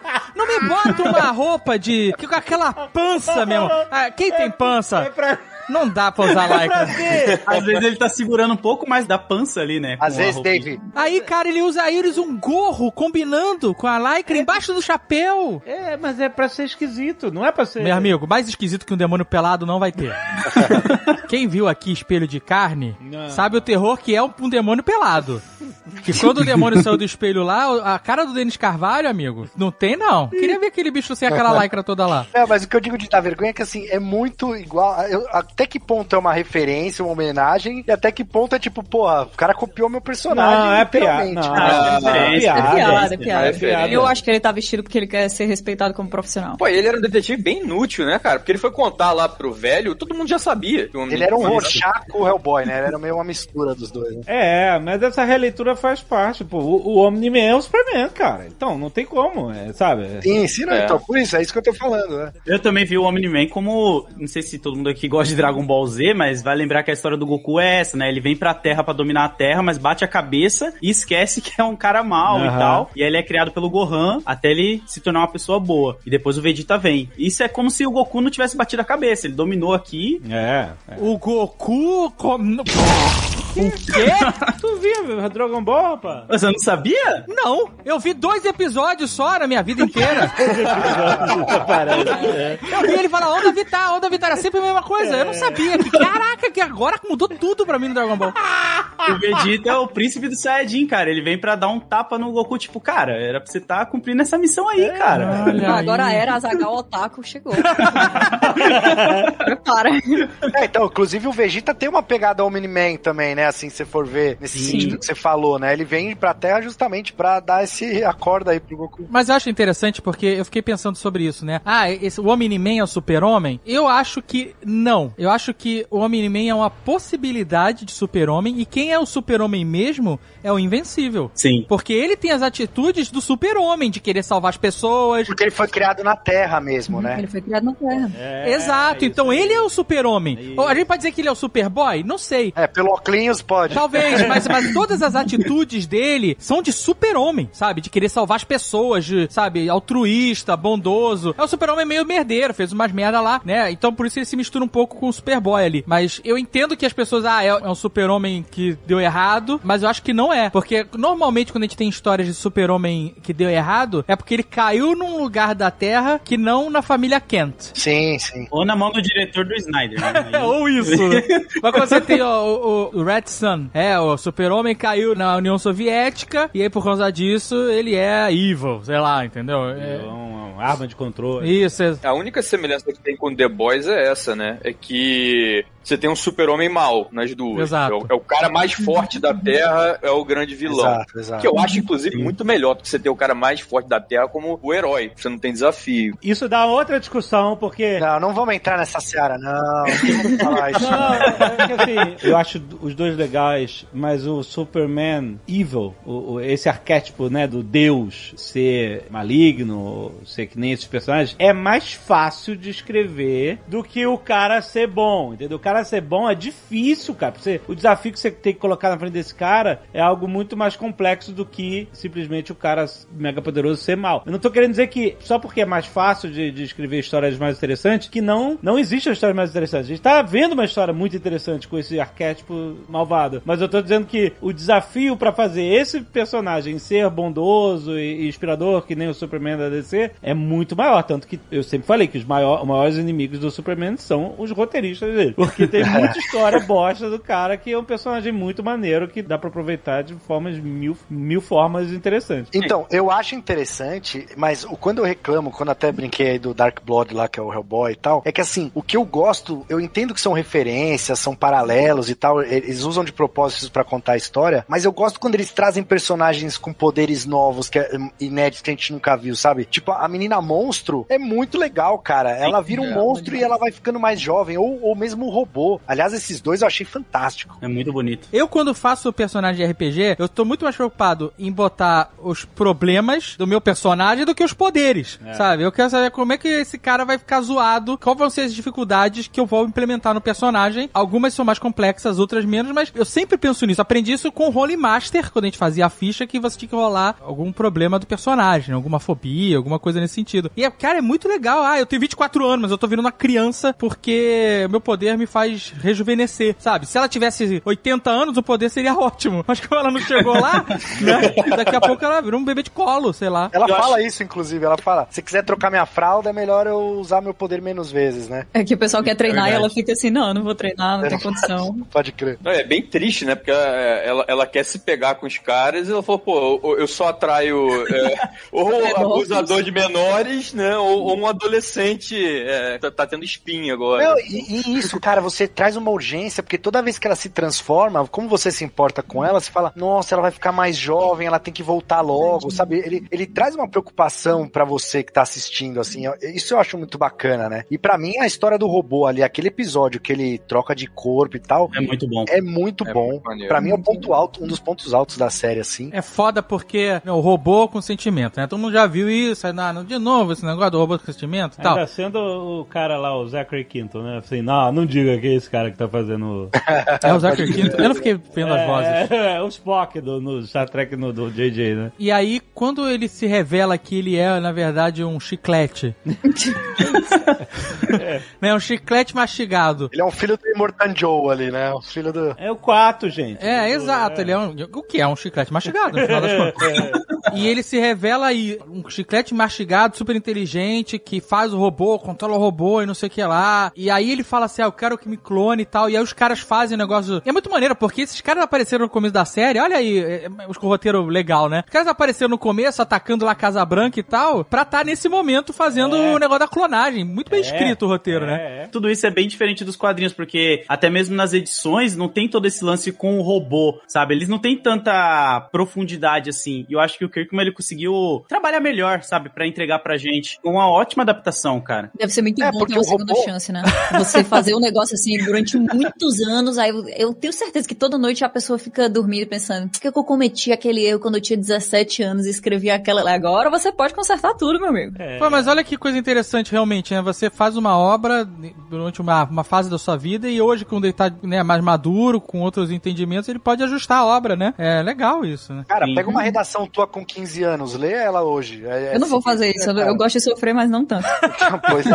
Mas é legal, cara, porque aí na hora que ele vai lá ser clonado, né, e vai pro corpo lá do Rex, né, do clone do Rex, os caras falam, o processo de clonagem, o clone não vai saber, ele vai achar que é o original, só assim funciona, mas a sua consciência não tá passando pra ele. Pra você não muda nada e pra ele muda tudo. É muito e aí, como ele ama ela de verdade, ele fala, eu sei, e beleza, vamos, é isso aí que eu, ele tá fazendo isso por ela, no final das contas. Sim. Porque antes ele não via motivo, né? Não via motivo pra fazer isso. Ele não tá fazendo por ele, ele tá fazendo por ela, porque ele ama ela e ele quer dar um companheiro pra ela. Mesmo que não seja ele. É muito foda isso, cara. E na verdade, os clones até falam, eles falam, é, mas no caso de vocês, vai ser óbvio quem que é o verdadeiro e quem que não é, né? Claro, né? O cara é um chiclete mastigado, pô. Então, aí, aí ele fala, não, então por isso que eu quero que você me mate. Aí você fala, caraca, e aí o cara, ele fica na dúvida se ele vai fazer isso ou não, né? E aí o, o chicletinho fala, não, mas eu quero. É muito sinistro, é muito sinistro. Cara, eu, eu achei uma das partes mais emocionantes se bobear aí do seriado, porque o personagem do robô já era legal por si só. Sim. E ele era misterioso, porque quando ele tirou o sangue do Rex lá, você não sabe, pô, o que, que esse cara tá tramando, né? aí ele se encontra com os clones, que são apresentados como vilões e tal, né? Aí você fica, putz, esse cara é traidor, não sei o quê. É, exato. Isso foi muito bem desenvolvido. E você acha que ele é meio pervertido? Tipo, ah, é um robô pervertido? O É, pervertido é o é. Visão, né? Ele é o Visão, um robô que gosta de ser humano, né? Exato. Só que ele cuida dela. Aquela cena que ele chega com a florzinha, quando ela tá detonada lá, que ele É mandou uma versão dele pra Antártida, sei lá, que ele volta com aquela florzinha azul, todo destruída. É muito bom, cara. Qual é desses clones? Eles têm um- algum objetivo definido? Como assim? Primeiro, eu achei bem esquisito. Os caras são super fortes, são super inteligentes. E por que, que eles só fazem um clone de cada vez? Faz um exército Não, logo, né? mas eles explicam lá que a máquina deles não é tão fácil assim. Tanto é que quando eles fazem um, a máquina já começa a queimar e eles têm que construir ela de novo. Eu acho que tem alguma coisa a ver com isso. Pelo menos foi a minha interpretação ali no momento, tá ligado? Porque eles só conseguem fazer Ah, os dois ali. Inclusive foi bem legal esse quando eles estavam transferindo a mente do chiclete pra versão garoto lá. Cara, Eles falam, nossa, mas o, o, o cérebro dele é totalmente diferente, né? Ah, o lóbulo frontal é muito maior, tal. Eles, eles falam umas paradas dessa, né? Sim. Os É que a máquina foi, não foi criada pra isso. Eu amei também, que nem vocês, toda essa parte. Mas aí eu tenho que provocar aqui um negócio que é o seguinte: eu não sei se isso vai ficar pra segunda temporada, mas eu achei que todo esse arco foi pra lugar nenhum, infelizmente. Porque ele, depois que ele faz a, a clonagem, ele mostra. Ah, ele mostra lá que, é, que o cérebro do cara é, né, é mais complexo, ele vai, faz um, um negócio nos fios lá pra tentar e passa a consciência dele. Ou seja, isso pra mim é um lá um, um conceito do Chekhov's Gun. Se tá tendo algum problema na, na transferência de consciência, isso vai ser chamado. Mas não transfere a consciência. É clona, é diferente. Não, eu sei, mas Não é bem. transferência. Mas- não, né? Eu sei que não é transferência, ele tá clonando, mas teve uma dificuldade, entendeu? Eu simplesmente podia ter falado assim, apertado o botão e ó, pronto, agora acordou. Então o que acontece? Como tem essa cena da dificuldade, eu assim, isso vai gerar alguma consequência lá na frente. Pode ter, pode não ter, mas eu acho que esse é um novo personagem derivado É, daquele que isso. vai ser desenvolvido na segunda e terceira temporada Eu- que já foram Eu confirmadas. espero, porque na primeira temporada esse arco todo foi pra lugar nenhum, é isso que eu quero dizer, entendeu? Então, mas ele você- virou o garoto e, tipo assim, nem pareceu intelig- tão inteligente quanto ele parecia quando tava lá no cilindro. Porque agora ele tinha medo, Alexandre. Agora É. ele tinha o que perder, cara. Antes ele era uma geleinha que ficava num quarto trancado e só os clones robôs dele lutando, enfrentando os, os bandidos. Dessa vez, agora sim, se ele morrer, é game over. É, mas, mas você entendeu que não aconteceu mais nada com o personagem? Sim, e eu acho que vai acontecer. Tem uma parada que você não parou pra pensar, Jovem Nerd. Ah, O chiclete se clonou no, no Hack Explosion. aham. Então, além dele ser o chiclete super inteligente que controla robôs, agora ele vai ter em breve o poder de explodir as coisas. É, já, já, isso aí. Então ele vai ficar Verdade. mais poderoso, vai ficar super poderoso, cara. Mas o poder era. Ele, ele era tipo um Gambit que energizava as paradas. Era um Gambit. Ah, eu achei que ele usava umas bombinhas, tipo, ele era meio. Não, ele usava tipo uns, uns- aqueles pellets aqui, sabe aqueles chicletinhos de. de- Meio jubileu com Gambit, né? Porque ele faz virar umas faisquinhas também lá. Mas aí ficou a dúvida: é todo mundo mutante? O cara vai ter esse poder eventualmente ou ele ganhou o poder de alguma forma externa? Não explicou, né? É verdade, não explica isso. É, não explica Não aí no universo. É. Nos quadrinhos também não explica. Não explica. Mas aí eu acho que É, explica tem uns alienígenas, né? Tem o marciano. É, é. O poder do marciano é virar uma, uma massa de pizza, isso? Com É, calombo? tipo, homenagem. É, É isso. transmorfo ali, né? Ele é o Ajax, né, daquele universo, né? Exatamente, total. Que inclusive é um marciano, né? É, exato. É é. verdade. Inclusive, por falar em Alien, o Alien. Aí, ó, Seth Rogen. Al- Alien de Alien é muito bom. Do Seth Rogen, é, é bom, é bom. É Nossa, é bom. Seth Rogen. Do Wrath, o cara foi do planeta errado, maravilhoso, cara. Eu queria muito ver o Wrath, cara. É muito Rick and Morty esse personagem também, né, cara? Muito, muito. E Foi legal demais, cara. Muito bom. Não tinha ninguém melhor pra dublar, não tinha. Porque se tem alguém que vai confundir o planeta e depois voltar pra dar uma informação tardia, é o Seth Rogen. Exato, o cara volta com a informação velha pra caramba. Não, desse- tu nem sabe, o choque aqui, extra, extra. Why did you make me do this? Tem um monte de coisa nessa primeira temporada que não vai pra lugar nenhum. Aquele episódio de Marte. Nossa. Ah, mas no Cara, final eles ah, dão o gancho, né? Eles, eles mostram. Mas se a gente for falar do episódio de Marte, aí é outro rolê. Porque, caraca, maluco, esse episódio, sem sacanagem, foi feito o quê? Com recorte? E os bonecos não se mexem. Os bonecos não se mexem, maluco. Essa série tem essa parada. Tem os momentos que tem umas lutas inacreditáveis. A luta final entre o Omni-Man e o Invencível é um negócio fudido, muito bem feito, cara. Inacreditável, um movimento de câmera. A câmera segue a mão do cara, e os caras vão, e os caras viram raio, só borrão que você não vê nem os caras, e, e prédio cai, e acontece. E aí, você compara isso com alguns momentos que eles nem se mexem, cara. Os caras estão flutuando, os braços duros. Os caras que, e que- eu vou até perguntar aí pro Pereira, é o que? A grana tava curta e falou, esse episódio, gente, não precisa de animador não, só roteiro, a gente bota um monte de boca batendo aí South Park, porque a gente tem que economizar grana pro último. Tem literalmente uma cena que ele tá beijando a namorada lá e eles descem. Sabe qual é? Eles descem pra baixo, né? Como se fossem deitar. Cara, não tem nem aquele início de movimento. Como é que você classifica isso? Você começa movendo devagarzinho, depois vai aumentando a velocidade. Não. É simplesmente um play e pum, for puxando, puxando os desenhos pra baixo. É porque é um recorte, o cara pegou e puxou com a mão. Puxou com a mão o recorde, exatamente. É bizarro. Tem alguns momentos que são meio PNG, né? Mexendo, realmente. Eu sei que a gente tá falando brincando, mas muito provavelmente foi exatamente isso, tá? Foi falta de orçamento e de tempo, principalmente. É, tem, a gente falou do episódio de Marte, mas tem outros momentos quando eles estão lutando na cidade lá com aquele povo do planeta do, do- do acelerado, né? Que tem umas, uns movimentos de câmera, umas, umas naves 3D mal renderizada. É muito esquisito, tem umas horas que é muito esquisito. Essa série, a gente consegue ver que ela é uma série econômica. Até as cenas que você tá falando, que são é, incríveis, que tem explosão, elas foram feitas de forma econômica. Você consegue observar nessa primeira, no, no primeiro episódio, quando o Homem-Nem vai atacar lá os Guardiões, a maioria das cenas tem só dois personagens em quadro, né? tem muita cena enquadrada no rosto de um personagem, então você não precisa mostrar muita coisa. Só que essa cena foi muito bem executada. Os caras que planejaram essa cena, eles fizeram de uma maneira. Acho que eles beberam muito da fonte do anime, sabe? De tentar passar uma impressão bem maior do que realmente tá acontecendo ali, né? Você Eu, eu já ia dizer, assim, eu que tô tão acostumada a assistir anime load também, a gente sabe que quando tá bem feita, porque aquilo ali, pera, tem alguma coisa importante aqui. É igual o videogame, quando tem um render diferente em algum lugar, a gente diz, É. "Ih, rapaz, aquilo ali. Isso é bem comum. Você pega uma cena de ação, coloca talvez 70, 80% da sua energia toda naquela cena, que vai ser a cena do episódio, e distribui o resto ao longo do episódio. O que me pareceu, óbvio, né? Apesar de ter sido uma série da Amazon, certamente com bastante orçamento, ela precisava de mais dinheiro, provavelmente de mais tempo, pra ficar redonda. Esse episódio de Marte, que o Azagal tá falando, Nossa. ele tem muita cara de ter sido assim o episódio que a galera fez correndo pra fechar. Tem muita coisa ali que eu- eu acho muito difícil do diretor ter aprovado. Se ele tivesse tempo, ele ia ficar voltando na cena, falando, cara, isso aqui não tá legal, pô, o Vince voando aqui não dá, a gente tem que colocar algum movimento, tem que colocar um vento no cabelo dele, fazer alguma coisa. Então tá com muita cara de ter sido o cronograma apertado. Os caras terem que entregar um negócio voando, e aí eles deram um migué ali, sabe? Esse episódio de Marte, inclusive, tem umas técnicas que eles usam que me pareceu ser uma automatização de animação. É quando você pega dois frames, né? E aí o, o próprio software faz a animação entre eles. Então dá pra ver que tem uns momentos ali que precisava de uma mexida manual ali, dar uma suavizada pra não fugir tanto. É, dá pra perceber também em outros momentos, como por exemplo, as sombras, né, neles, assim, no- na, na roupa. Quando o cara tá de costas, a sombra na bunda é um triângulo, sabe? Parece que o cara tá com uma diarreia líquida.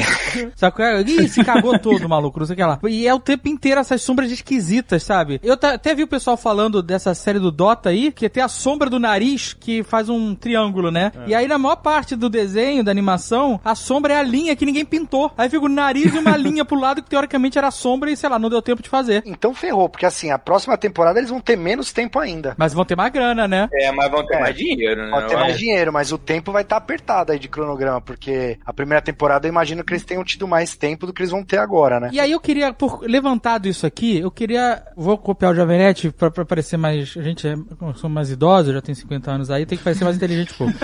Então eu vou, eu vou trazer uma provocação. É assim que fala quando o cara é mais. Sabe? O quão a qualidade técnica suprema é importante em relação à história? Porque a gente tá falando aqui desses problemas que todo mundo percebe um pouco mais, um pouco menos, incomoda um pouco mais, um pouco menos, mas no final das contas, pra gente não tá fazendo muita diferença, porque a gente adorou a história, a maioria aqui, pelo menos eu acredito, né? Totalmente. Uma provocação que eu trago pra todos, principalmente o Pereira que trabalha nesse mercado, como equilibrar, né, por exemplo, um orçamento, tempo, não sei o que lá, en- entre a história e o produto final, que é a animação dessa história. Você sabe o que, eu acho que, é que foi o maior problema nesse caso? É a falta de uniformidade. Eu acho que se a gente tivesse uma animação um pouquinho mais simples, mais distribuída, a gente não visse essa diferença gritante né, entre uma cena e outra, a gente não teria ficado tão incomodado com algumas cenas, né? É... Pô, você tá assistindo o episódio, do nada aparece. Você tá vendo uma cena legal, com uma boa finalização, como se for com sombra e tal. Dois minutos depois tá o cara voando ali sem nenhuma acomodação, né? Um, é literalmente um PNG sendo deslizado na tela. Até o- a pessoa leiga olha e fala, cara, isso não tá legal, né? Aconteceu alguma coisa. E isso eu acho que talvez tenha faltado um pouquinho de sensibilidade. Eu, sinceramente, eu acho assim, valia a pena eles terem atrasado um mês, talvez, ou dois meses, eu não sei o tempo, talvez um pouquinho mais, né? Por, serem oito episódios ou nove. Mas eu acho que valia só um pente fino pra deixar um pouquinho mais sutil. Mas você que trabalha aí com Netflix, você chega aí pra Netflix ou pra serviço de streaming e fala assim, aí eu preciso atrasar mais um mês ou dois. Qual é o chicote que vem nas tuas costas e tu fala isso? Cara, agora realmente eu não tenho nem muito argumento. Porque- mas assim, eu vou, eu vou ser sincero, tá? Eu acho que. Pode ser um pouco polêmico aqui, mas eu acho que isso, isso seria responsabilidade do streaming. A Amazon poderia ter assistido ali e falar, cara, vamos te dar mais um mesinho aqui, dois, pra vocês finalizarem. Porra, eu não sou estrategista de conteúdo. Com certeza os caras montam uma puta estratégia que você chegar e pedir mais um mês deve destrambelhar tudo. Os caras Se têm você uma janela pede- enorme. Se você pede mais um mês e ele fosse lançado um mês depois, ele ia ser lançado junto com o Loki. E ele jamais É seria nosso. É, então assim, faz sentido realmente os caras falarem, não, tu vai ter que dar um jeito. E aí, cara, na hora de dar um jeito é isso. É, e mesmo porque é, a Amazon Prime Video, falando de estratégia um pouco aqui, baseados em informação nenhuma que a gente tem, né? Uma de orelhada aqui, mas a Amazon Prime Video ainda é um serviço que tem menos força e penetração do que Disney Plus e Netflix, por exemplo, né? Sim. Então qualquer coisa que eles possam botar numa janela que tá meio carente de conteúdo entre esses serviços é, uma oportunidade pro cara. Aí o cara fala, é ponta de lança, vai como tá. Eu só tenho esse momento pra virar trend topic, senão É. eu vou concorrer com coisa que não tem condição. Agora, óbvio, né? A história, ela- eu acho que nesse caso ela falou bem mais alto. A gente, todo mundo se divertiu aqui, todo mundo gostou. A cena final é muito boa e a cena final do primeiro episódio é muito boa. Mesmo ela, ela sendo Sim. econômica, ela foi muito bem executada. Então a gente consegue assistir e não vê os defeitos dela, não vê a economia dela, né? É, e se não fosse econômico, a gente não teria essa felicidade de já ter a segunda e a terceira temporada confirmadas, né? Eu acho que vale muito a pena quando a gente pensa por esse lado. E eu acho que, apesar do estilo da animação ser um pouco mais genérico ali do início dos anos 2000, final dos anos 90, ele funciona também por causa disso, porque a gente assistiu tanta coisa que tá naquele mesmo estilo, uma coisa tão parecida, e não tinha violência, e não tinha consequência, e não tinha nada disso. Então é, é como se o nosso cérebro entrasse em um espaço de quando entrava quando a gente tava assistindo, sei lá, X-Men Evolution. e É, de tem essa repente, arrancou a cabeça, o braço de uma pessoa, o intestino da pessoa sai por ali. Aí você, ô, peraí, entendeu? O Azagal ele deve ficar mais incomodado que a gente porque ele não assiste anime, né? A É. gente tá acostumado a assistir uma cena de ação incrível e. Eu assisto One Piece. Eu tô acostumada. Eu, sou, eu tô tão acostumada com inconsistência que eu nem. Eu sou imune. Não, e essa questão da inconsistência, eu prefiro que nas cenas que eles estão na escola, visitando campos de faculdade, seja um pouco mais tosco, mas pelo menos as lutas que tem que ser é, mais incríveis, elas sejam mais bem animadas, que eles guardem esse orçamento pra esses momentos, e na parte mais simples, que seja mais tosco mesmo, do que eles tentarem nivelar e aí ficar tudo mais ou menos, assim, sabe? Então, Nivelar pra baixo. que acaba nivelando pra baixo, né? Você vai tirar a qualidade das lutas pra elevar os demais. E como a história é muito boa e a trama é, é- é instigante, né? Esse mistério do por que, que o Omni-Man fez isso, que carrega durante do primeiro ao último episódio, Muito bom. eu acho que, pô, valeu muito a pena do jeito que foi, assim, se foi pra entregar dessa forma, né? Eu já falei algumas vezes aqui no Nerdcast que eu me preocupo muito mais com a história. É assim, salta aos olhos, né, os problemas e... Não são problemas, né, a diferença de qualidade entre cenas, né, como vocês falaram. Mas eu prefiro que a história seja legal e me, me segure do que ter uma história merda com as melhores cenas do mundo, sacou? Ah. Exatamente. Lembra que a gente falou no, no Nerdcast de Love, Death and Robots, tem vários episódios que são um primor técnico. Isso, exato. E a história é uma merda. E tem uns que são super simples, mas a história te pega de uma maneira inacreditável. É, mas Então, assim, a gente só costuma se incomodar muito com essa parte técnica quando a gente não gosta da obra, né? E aí É, você já Sim. coloca no, no- É é igual o Star Wars lá, o. Isso, que teve muita gente que gostou, muita gente que não gostou. E quem não gostou, a primeira coisa que faz é pegar aquela cena de luta, aquela coreografia, e mostrar lá que é toscona, né? Com o Kylo Ren e com a Rey. E eu nem vi aquilo, cara. Tava assistindo, eu tava tão. Eu gostei do filme, então eu tava tão imerso ali que eu não, não vi que a coreografia tava ruim. Sei lá, o cara dava um golpe, passava longe. Não, é uma merda inacreditável essa luta. Como a perdoar, velho. A gente te perdoa.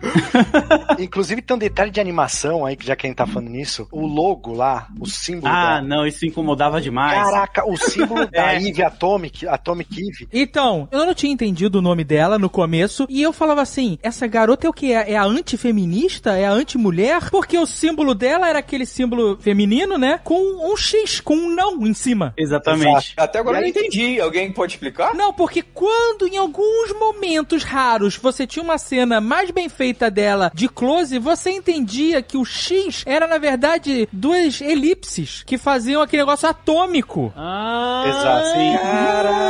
Nossa, mãe. E eu não conseguia entender o Lulu. O que que Cara, isso me incomodou muito. Nossa, cara! Porque você não consegue ler a mensagem que o logo dela tá passando. Ah, entendi. É, é o tipo de coisa que é problemático. É porque ela mexe com as coisas a nível molecular, né? E o nome dela é, é Adam Eve, Atom Eve, né? Só que é meio que um, eu entendi que é meio que uma jogada com Adão e Eva, né? Adam e Eve. Ah, é verdade, era meio, velho. Olha aí, não tinha sacado isso. Cara, outra referência não tinha pego, né? Todo mundo tem um, um negocinho com nome, tipo Duplicate. é. Duplicate é muito bom. Não, é Sério, bom. é o melhor nome de herói possível. Chupa Maddox lá, cara. Chupa, bonito. Duplicate?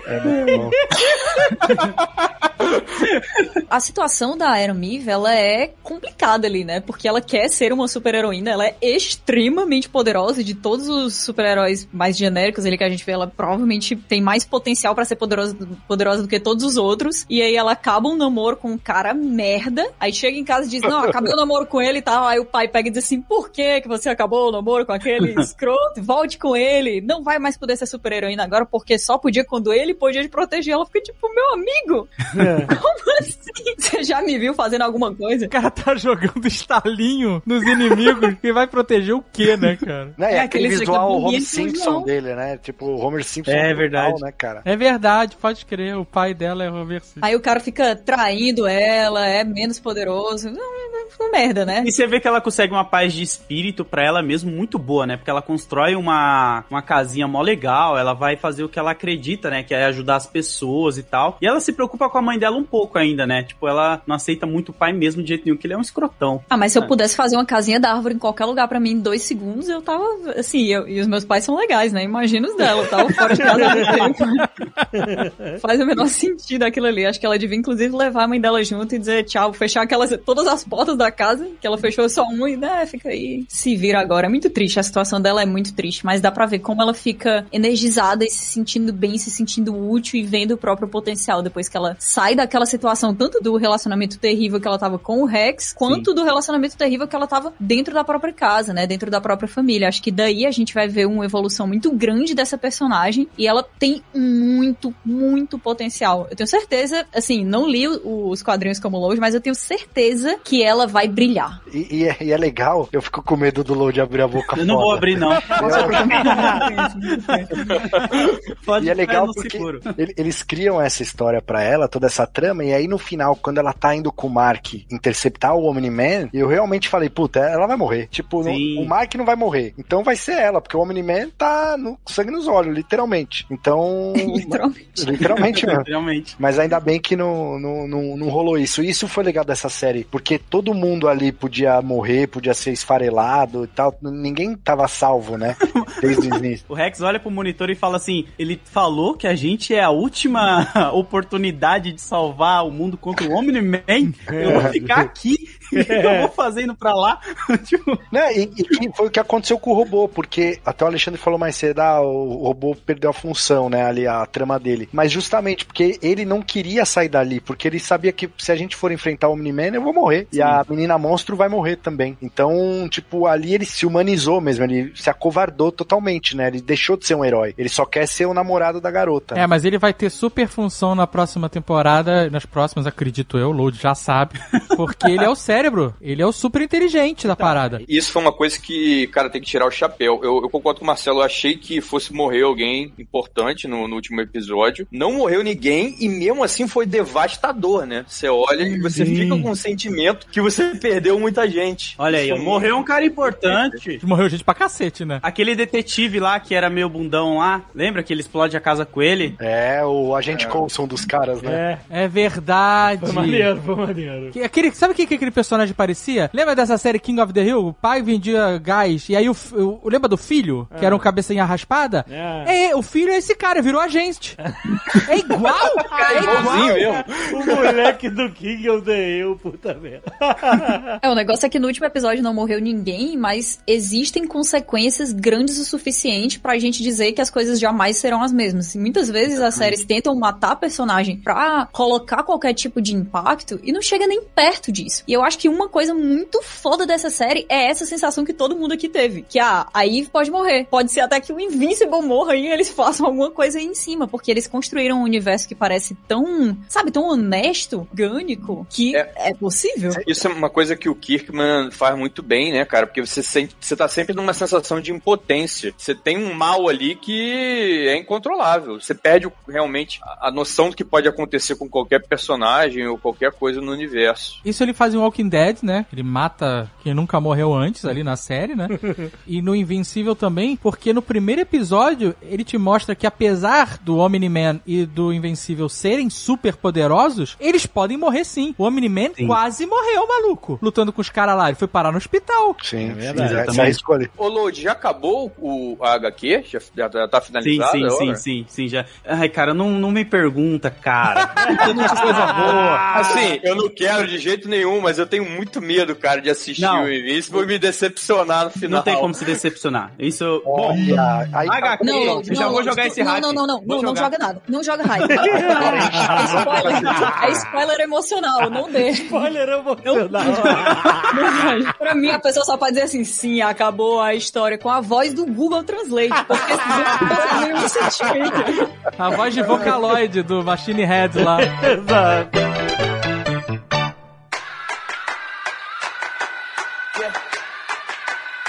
They say I walk like a king, talk like a king. Eu quero saber o seguinte, aquele plot do Homem de Pedra lá. De virar o, o líder da. Isso, que lutou contra o... Assim, eu achei o vilão lá, o Daft Punk... O Daft. Punk eu achei muito maneiro, cara. Com Vocaloid eu achei foda demais. Adorei, adorei, cara. Exato. I know where your family lives, and that means you work for me until I say you're fucking done. O plot dele, no final das contas, não levou a lugar Vai, nenhum, vai, né? vai, vai, propor- não, Vai junto com a, com a história do roubo do chiclete pra segunda vai- temporada. Exatamente. é. E foi bom, foi bom pra gente ser feito de trouxa. Quando isso acontece, a gente também é feito de trouxa, é muito bom. O bichão lá, o Lion, é muito foda, cara. Qual é que é o nome? É Battle Beast. Pô, cara, É que sinistro. E eu não dava nada pra ele. Também não. Eu falei, ah, esse gato aí, mano, puta, vai tomar um cacete inacreditável. É isso que essa cabeleira bonita? O bicho desce a porrada. Nossa, cara, é muito bom, é muito bom, cara. E eu acho maneiro que existe essa consequência real dos caras serem destroçados e morrerem. Sim. Porque todas as batalhas de quadrinhos que a gente vê, todo mundo se esporra, fica fudido e tal, não sei o que, mas todo mundo tá bem, ninguém morre. Todo Aí mundo se esporra? Aí é outro quadrinho que tu tá lendo. aí é E outra aí, parada. e aí, nesse não, às vezes tem uma briga que morre três, quatro heróis ou vilões, entendeu? É, sinistro. Assim, morre destroçado. E eles ficam com o olho vermelho, com olho roxo, um tempão. Isso é muito bom. aí. Não, eles ficam sem dente, maluco. Os caras ficam.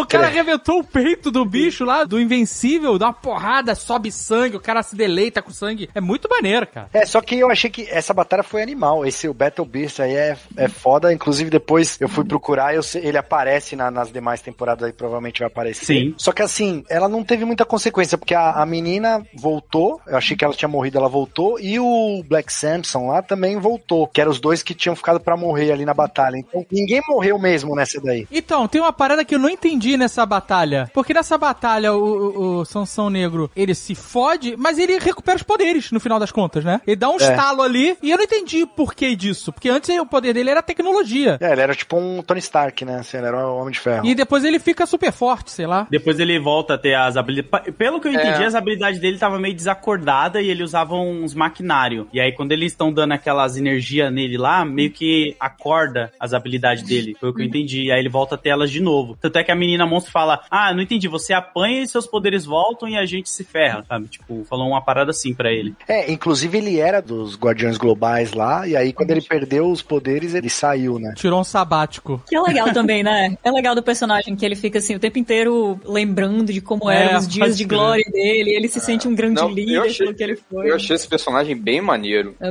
É, e ele é bem honrado, né, também, assim, ele preza pelo trabalho em equipe, por salvar as pessoas e tal, ele é bem heróico mesmo, né? É, inclusive, se parar pra pensar, nessa no- os novos Guardiões eles tinham tudo pra não ser nada, né? Pra ser realmente um time B, pelos Pois é, poderes e pois tal. é. Mas é, a personalidade, você vê os personagens, eles são bem mais interessantes, né? Tem, tem muito mais defeitos, enfim, eu acho que foi uma, uma E- construção bem legal. Inclusive, a, a Eve Atômica, a Atomic Eve lá, ela faz um negócio que é uma discussão frequente nos quadrinhos, que é assim, bicho, se em vez de eu ficar enfrentando o super vilão aqui, eu fosse ajudar a represar um rio, Sim. levar comida pras pessoas, que é até um pouco o plot do que o Dave falou do Red Sun, né? O super-homem, ele faz isso. É, na- naquela revista do Alex Ross também, o né? Paz na Terra do Alex Ross é totalmente isso. Sim, paz na, Paz terra. na Terra, Ele leva comida pro Rio de Janeiro, cara. Pro Brasil. Agora ele tinha que fazer uma nova versão trazendo vacina, imagina. Ela fala, nossa, eu ajudei mais gente em três dias do que eu ajudei minha vida inteira como heroína, entendeu? É uma discussão legal também, porque é um negócio que não é tão explorado assim nos quadrinhos, né? É, tudo muito simples, né? Sempre vilão, porradaria e tal, não sei o que. E aí quando você começa a explorar um pouco mais a, né, o que, que significaria realmente existir esses seres no mundo, né? O que eles poderiam fazer, né? Acho que é uma das grandes forças dessa série, né? Porque ela tem cara de que vai ser muito genérica e de repente ela coloca uma coisa que não é. É, ela tem várias discussões, né? Pô, a mãe dele, lembra quando ele fala pra mãe e pro pai que ganhou poderes, a mãe dele fala, tipo, ah, tá, me passa batata. Eles não se importam tanto, sabe? Com essa parada que, tipo, ah, finalmente ele vai ser um super-herói, Então, sabe? cara, isso, ó, isso é uma parada. Eu tô pra ver ainda, eu que esperava que essa série pudesse mostrar isso um pouco. Cara, se existir, imagina que existam super-heróis tipo esses caras, tipo o Omni-Man. O cara não ia viver naquela casa escrevendo livro de viagem, mas nem, mas jamais, cara. Velho, é o mesmo problema que, por exemplo, o Falcão e Soldado Invernal. O Falcão nunca ia pedir empréstimo no banco. O Instagram do Falcão, 20 milhões de inscritos, cara. Ele ia fazer. Imagina os stories do vive Falcão na- no ar, velho. Vive- vive Fazendo publi. publicidade com a Fly Emirates. Ó, eu tô aqui fora, mas você pode estar aí dentro. Alguma coisa assim. Nossa, Bicho. criou isso. Caraca, melhor merchan do Falcão.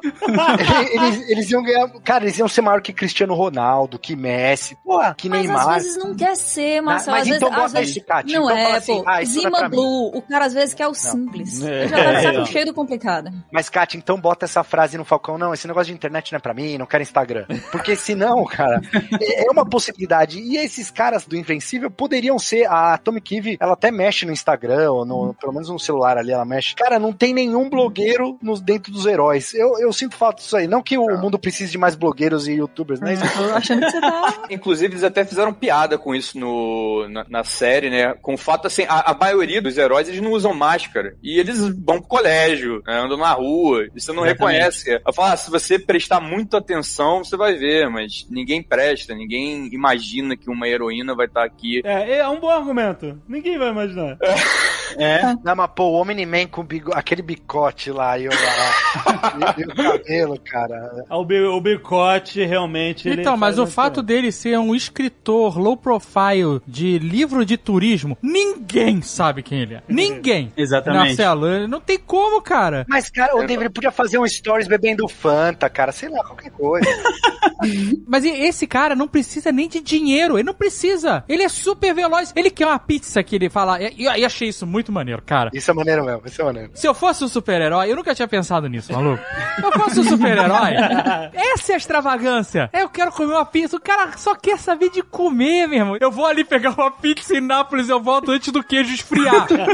Como se fosse possível, na velocidade que ele voa, porque viraria uma pedra, né? Mas tudo bem, a gente finge. Mas esse cara não compra uma pizza. Ele entra tão rápido na pizzaria e sai que nego nem vê. Sim. Entendeu? Não, tudo bem, mas ele tudo bem, então. Mas, pô, os outros, os caras podiam. Alguém, algum deles podia, vai. O Marcelo vai gostar que no filme aí, no, no, no Sn- Snyder Zombie, no, no- do Jack Snyder de zumbi Army aí. Ah, não vi ainda, não vi ainda. Estreou hoje aí. tem um momento, ah, spoiler, mas não faz muita diferença, que tem os youtubers que invadem a zona de zumbi pra fazer vídeo Isso, de YouTube matando zumbi. matando zumbi e pedindo like. Isso aí. Isso é realista, hein? É Ó, totalmente realista. realista. É, exato. Isso é É bem atual. Legal, tá vendo? É isso, ótimo. É isso que você Legal, quer. é isso que Marcelo. É isso que. tipo, É isso que o Marcelo quer, cara. Ele Porque quer, ele quer eles devem morrer, Load, eles vão morrer na live. Eles devem morrer nessa live. Meu Deus, Marcelo. Você tem filho? Eu fiquei curioso. Imagina seu filho querendo ser youtuber no universo zumbi. É, por incrível que pareça, sim. Eu tenho filha, Load, tenho duas, cara. Pô, É, cara. quero, tomara que elas virem TikToker aí. Aí tu vai ficar, não sei o quê.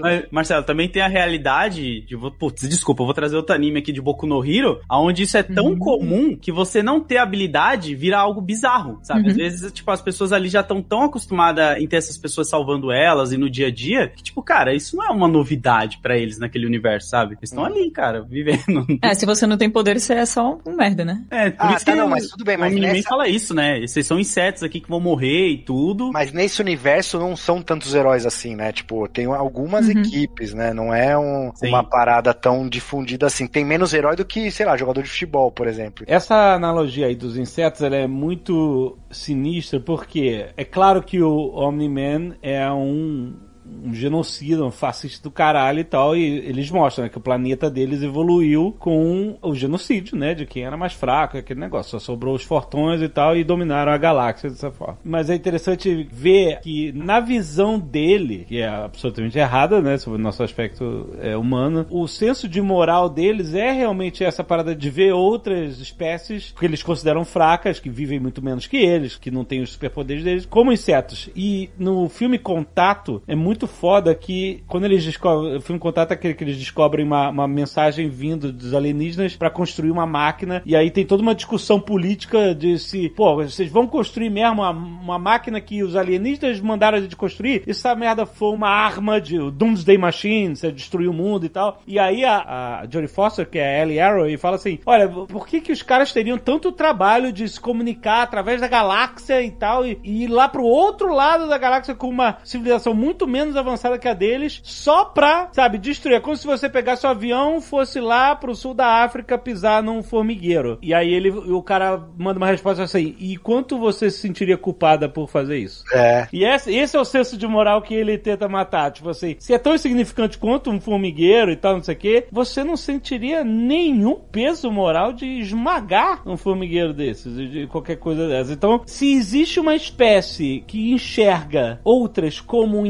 insetos, elas não têm nenhum, nenhum peso moral de esmagar essas, essas sabe? E, e isso é assustador, entendeu? Não, até porque o próprio Omni-Man, ele fala, o Nolan, né? Ele fala, meu, quando você morrer, todo mundo que você conhece já vai ter ido há muito tempo, assim, não, não- é uma fração da vida deles, a, a vida da humanidade, né?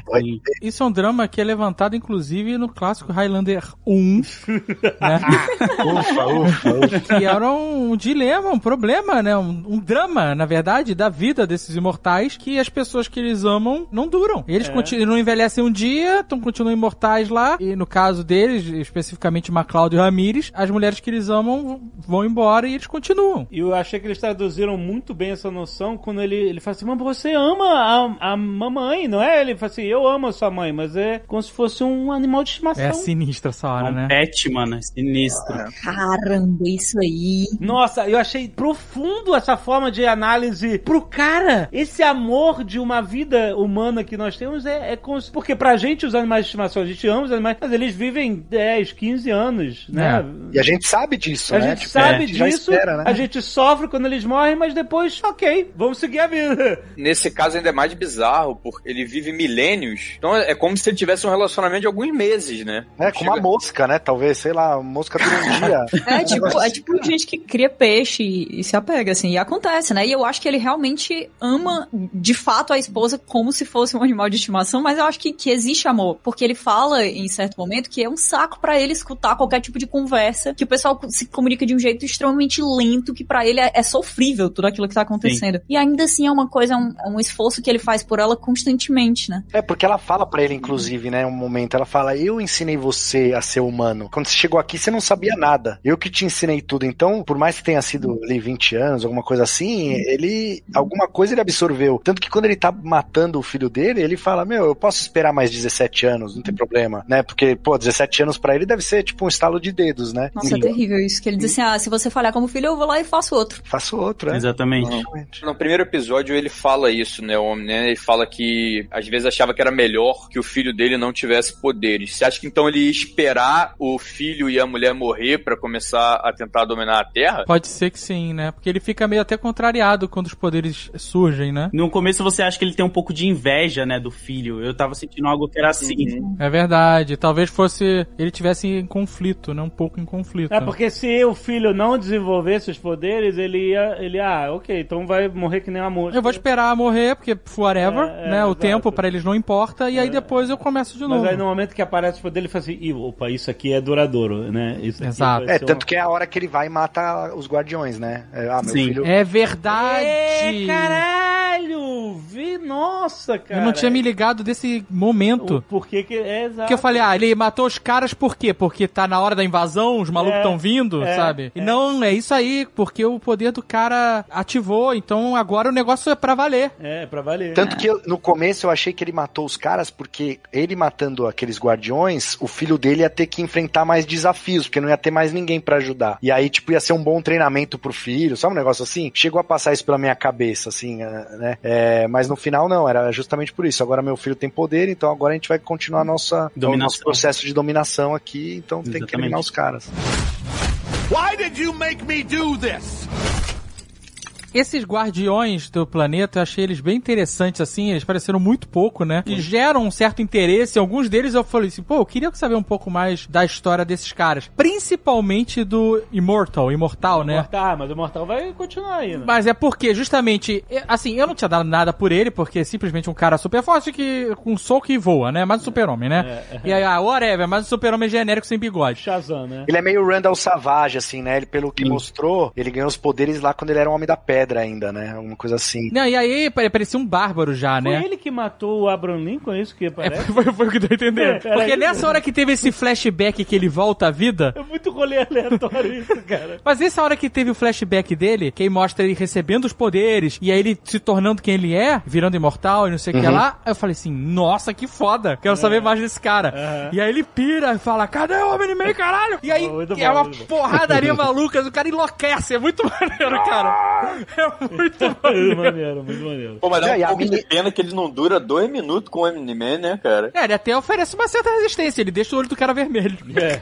Sim, mas, mas vale lembrar que ele é imortal, hein? Eu fico me segurando, que tem muita coisa que eu tô tipo, meu Deus do céu. Não, mas no final mostra que ele- ele- eles deixam esse gancho ali, que ele tá ali sendo re- Sim, ressuscitado, é, né? é. Agora Tanto eu é gostei eu- também da era a mulher marcial, né? Como que era? Eu não, eu não Acho lembro. que era isso, que é Tipo a Mulher Maravilha. Mulher Maravilha dele. Ela era tipo um Ozymandias, né? Ela era super rica lá, tinha ah, é, ela tinha uma empresa, um império gigante pra, né, antes dela sair pra ir para atender o chamado lá, a agente dela fala, não, a gente podia usar isso aqui pra ajudar a humanidade e tal, um negócio assim. E aí ela vai também, vai, vai pro saco. Tadinho. É bizarro, né, que o, o plano do Omni-Man, ele é um pouco... Eu não consigo falar o nome do cara. O Omni-Man. ele chega a ser um pouco vilanesco, né? Aquele lance de... Ah, só os fortes vão sobreviver, a gente vai dominar os, os planetas e vai deixar só os fortes. É uma parada bem... É... Apocalipse da Marvel, né? É o apocalipse mais forte. Sim. Cara, é extremamente cruel e terrível, né? Quando o filho dele tenta salvar o piloto lá, salva o piloto. Nossa, mano. Aí ele fala assim, ele, pô, você tá maluco, tá matando os caras aí. Ah, isso aqui, ó. Aí explode, Acabou. explode a cabeça do cara, o cara, ai, meu Deus do céu, você, ele, ah, você ficou incomodado com isso? Ah, olha isso aqui então, pau! Dá um tapa no maluco, o cara Sinistro. terraplana a cidade, esmaga as pessoas no caminho dele. Ele segura o filho dele no- na frente de um metrô, Metrô, e todo mundo vai morrendo sendo partido ao meio. Alan- essa do metrô é chupa The Boys. É, não, Cara, essa e é foda, porque aí eu volto a elogiar a animação na questão da adaptação, porque nos quadrinhos não tem tudo isso. Não tem ele matando civis. É só os dois saindo na porrada. Aham, aham, é. A animação ela traz essa coisa de você, tipo, mano, olha como ele não liga pra vida humana e o Invencível tá querendo ser um herói pra salvar essas pessoas e não consegue fazer nada. É muito sinistro o Invencível segurando o prédio, segurando a mãe, a Nossa, filha, não sei o mano. que lá. Nossa, Porque pesado. nos filmes é tudo maravilhoso, né? O cara voa, segura o prédio, aí encaixa o prédio de volta, solda o prédio com a visão. E não, ele fica ali, não consegue, tá, o prédio cai, e quando ele olha, ele tá segurando o braço decepado. Nossa, muito sinistro, cara. E ele promete, ele diz assim: não tenham medo, não se preocupem, e a galera é esmagada, ele fica com um braço Sim. solto. É, é muito triste, né, cara? Porque ele falha toda vez que ele tenta salvar alguém nesse Mano. episódio. Ele falha miseravelmente, não consegue, não tem como. E o pai dele fica pondo nas costas dele, né? Ele fala, ó, se você não se render, vai ficar morrendo mais gente aqui. O que você quer Filha fazer, da puta, Ele- né? A Muito culpa da fica puta. pra ele. É. É como se ele estivesse tentando ter um diálogo com o filho pra explicar alguma coisa importante e ele o tempo inteiro se importasse com coisas que estão acontecendo em besteira em jogo de celular, entendeu? Ele para com isso aí, derruba o celular uma vez, para, derruba de novo. Vocês não acharam curioso? Lá no os Vultrumitas, é, no planeta deles eles fizeram uma limpa, né? Pra deixar só os mais fortes. É um, é um negócio bizarro, mas se parar pra pensar, é um momento bem atual, né? Tem uh, a galera aí querendo imunidade de rebanho, que não tem histórico de atleta. É, não, mas é, tudo isso, cara. Tudo isso. Esse negócio de tratar. É, eugenia, né? É. Sim. É, eu, esse negócio de tratar de, né, outras espécies como insetos e tal, essa, toda essa analogia que a gente fez, né, da gente pros insetos e deles pra gente, o ser humano faz dentro dos grupos humanos, né? Você desumaniza grupos e tal, e é, constantemente, e causa genocídios, etc. E, e é isso, tipo assim, essa analogia toda não é só de um alienígena pro ser humano, do ser humano pro... É pra gente, né? É, é a humanidade, né? Assim que... Se... E aí é uma parada cultural, porque quando a gente fala que os Viltromitas fizeram isso e eles se matam e é uma coisa brutal e é inimaginável, só é inimaginável porque a gente não tá culturalmente programado pra aceitar aquilo ali. Então, pra ele, é, é simplesmente o necessário pra que não existam pessoas fracas dentro do povo dele. Uma vez que você é aos pouquinhos acostumado com algo que é terrível, ele se torna É só morar no Rio de Janeiro.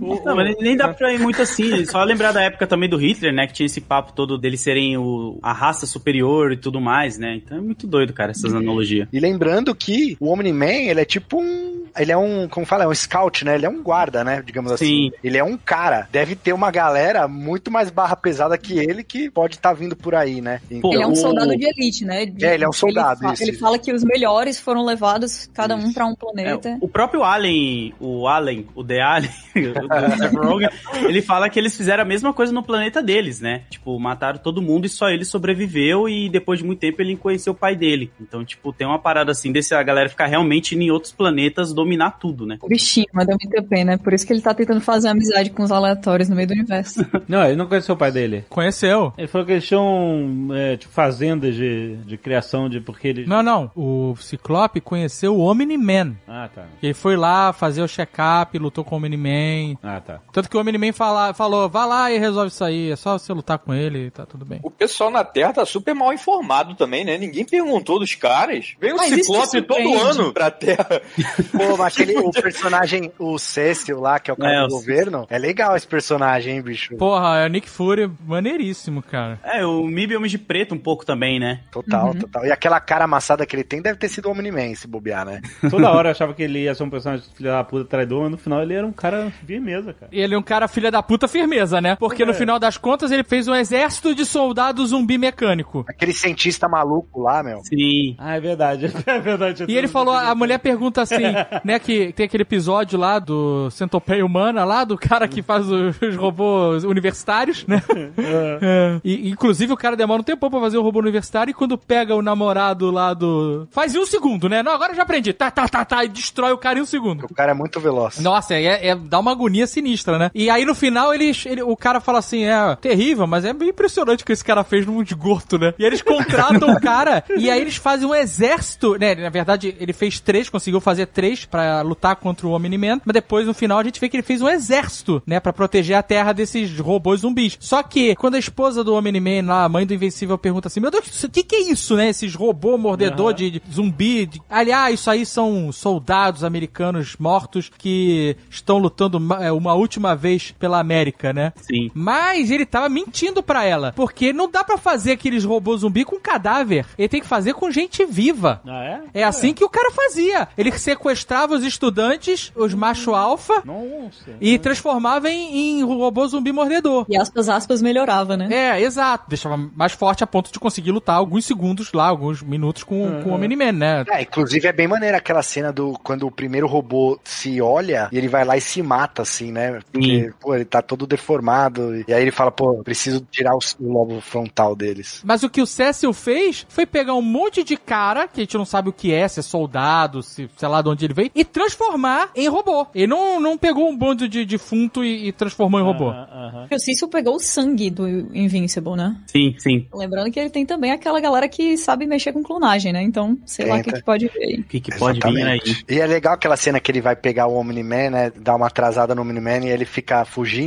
É bem maneiro. E aí quando ele volta, ele fala, nossa, ele volta todo borrado, né? Ele fala, Não, ele volta com a gravata cortada, que o cara É, pegou a gravata ele pe- dele, no último pegar. segundo ele foi teleportado. Caralho, brother. Foi foda essa. É muito bom, mano. Eu acho o Cício muito legal. Acho que aquele negócio quando ele manda o Hellboy de volta pro inferno, porque ele fica, não, peraí, eu ainda não sei Nossa, lidar com esse problema, eu sei o que é isso, eu, eu sei que ele tá falando a verdade, mas eu não preciso dessa inconveniência aqui agora. Ele é totalmente focado nos próprios objetivos, assim, uma pessoa que pega um problema por vez pra resolver, mas dessa vez foi problema de mais de uma vez, né? Porque se o, o diabão vazasse, eu acho que o Omni-Man ia acabar descobrindo, sabe? Que a galera já sabia que tinha sido ele. Então ele tava querendo manter isso em segredo ainda, até desenvolver uma arma, né? Pra Porque ele vai ganhando tempo, né? É, ele tava atrapalhando, ele tava, era bem o Rorschach, assim, atrapalhando os planos do Ozymandias. Não, pô, você tá atrapalhando aqui, cara, desculpa, só você tá gente não inconveniente, precisa se livrar de você.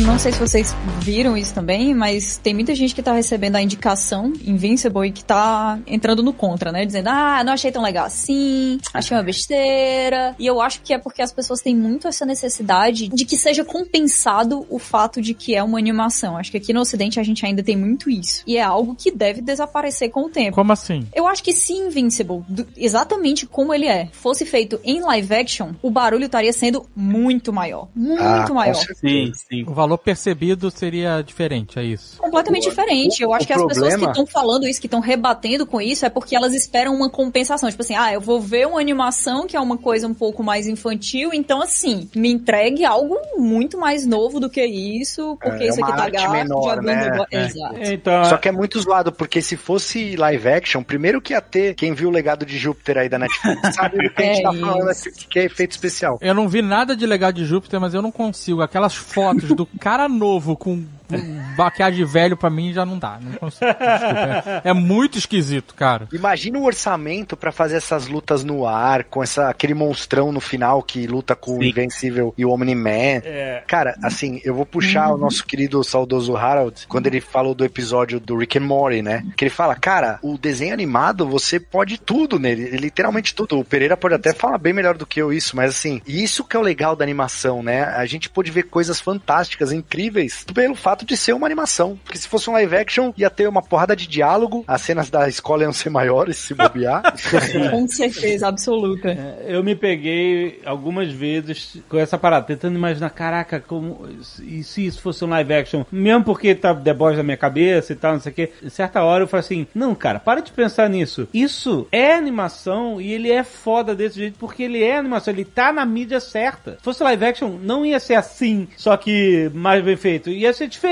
A Catiuxa está totalmente certa, cara. Existe um. A galera diminui um pouco, né, a obra quando vê que é uma animação. Você vê que, na minha opinião, o melhor filme do Homem-Aranha que tem é o Spider-Verse. Com É, certeza. melhor. De longe, o melhor. Sua opinião. Com certeza, inclusive, de novo aqui, nós estamos em dívida com o, o Spider-Verse. Eu- A gente não fez o Nerdcast porque ele estreou ali na época de CCXP, a gente fudiu de trabalho, atropela trabalho. E aí, Nerdcast n- não deu. Mas quando tiver o segundo, a gente vai fazer. Fique calmo, load. Eu sei que existe uma, uma semente de ódio no seu coração por causa disso. O Load todo se tremendo em casa agora. É, Eu tô você- quebrando meus bonecos aqui. e pra você ver, cara, a minha mulher, porra, que tá comigo desde que eu comecei o combo, ela foi comigo no cinema ver esse filme, terminou, ela virou pra mim e falou assim: Cara, eu adorei, parece até filme, né? eu falei, porra, mas é um filme. Exato. Existe ainda, infelizmente, né, esse sentimento de que você tá assistindo uma animação, ela não tem o mesmo peso de você estar assistindo um live action. Eu espero muito que isso mude. Ainda bem que tem muita animação adulta se popularizando agora. Vamos fazer o Ozob aí, ô, ô Pereira, pra gente. Por favor, por favor. Por favor, cara. Depende mais de você do que de mim. Depende do dinheiro que os streamers vão soltar, que senão vai ter um monte de Ozob paradinho falando o tempo inteiro com a boquinha só pra ter uma cena de explosão.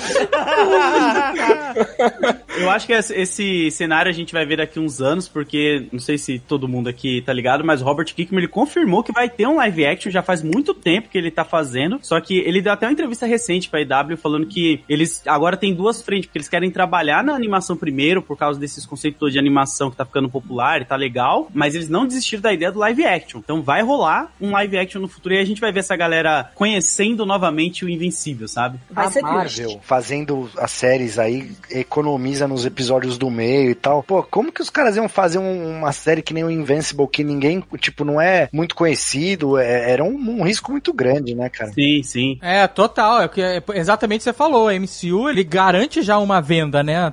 Ele sabe que qualquer coisa que é MCU vai trazer um público, né? Mesmo que seja Falcão e Soldado Invernal, WandaVision, que são, né, é, é, o se- time B, vamos dizer assim, né? Comparado com o time A dos heróis. Sim, sim. Mas esses caras, eles levam gente pra ver, pra assinar o serviço, entendeu? O Invencível é um, é um quadrinho uh, e é underground, né? Não é um quadrinho de primeira linha. Então, quanto que ele leva de verdade gente, grana, pelo menos no primeiro momento, né? Eu acredito que a partir de agora ele vai conseguir levar mais, porque tá sendo super bem sucedido. Mas quanta gente ele leva pra isso aí justificar ser algo mais caro, né? Assim, pra, pro estúdio, né? Porque eu não me incomodei com os quadrinhos. Eu acho que se eles tivessem tido mais tempo e mais dinheiro, como a gente falou aqui, a gente teria um resultado final é, ali melhor no sentido de, de produto como um todo, como um conjunto. Mas pra mim, eu achei maneiríssima a série. E talvez, se ela fosse feita em live action, ela não tivesse sido tão legal. Tivesse sido mais cara e não teria sido uma tão legal. Porque The Boys tem muita cena sinistra, violenta e gore, assim, mas a maior parte delas é um laser raspando as pessoas, né? Porque o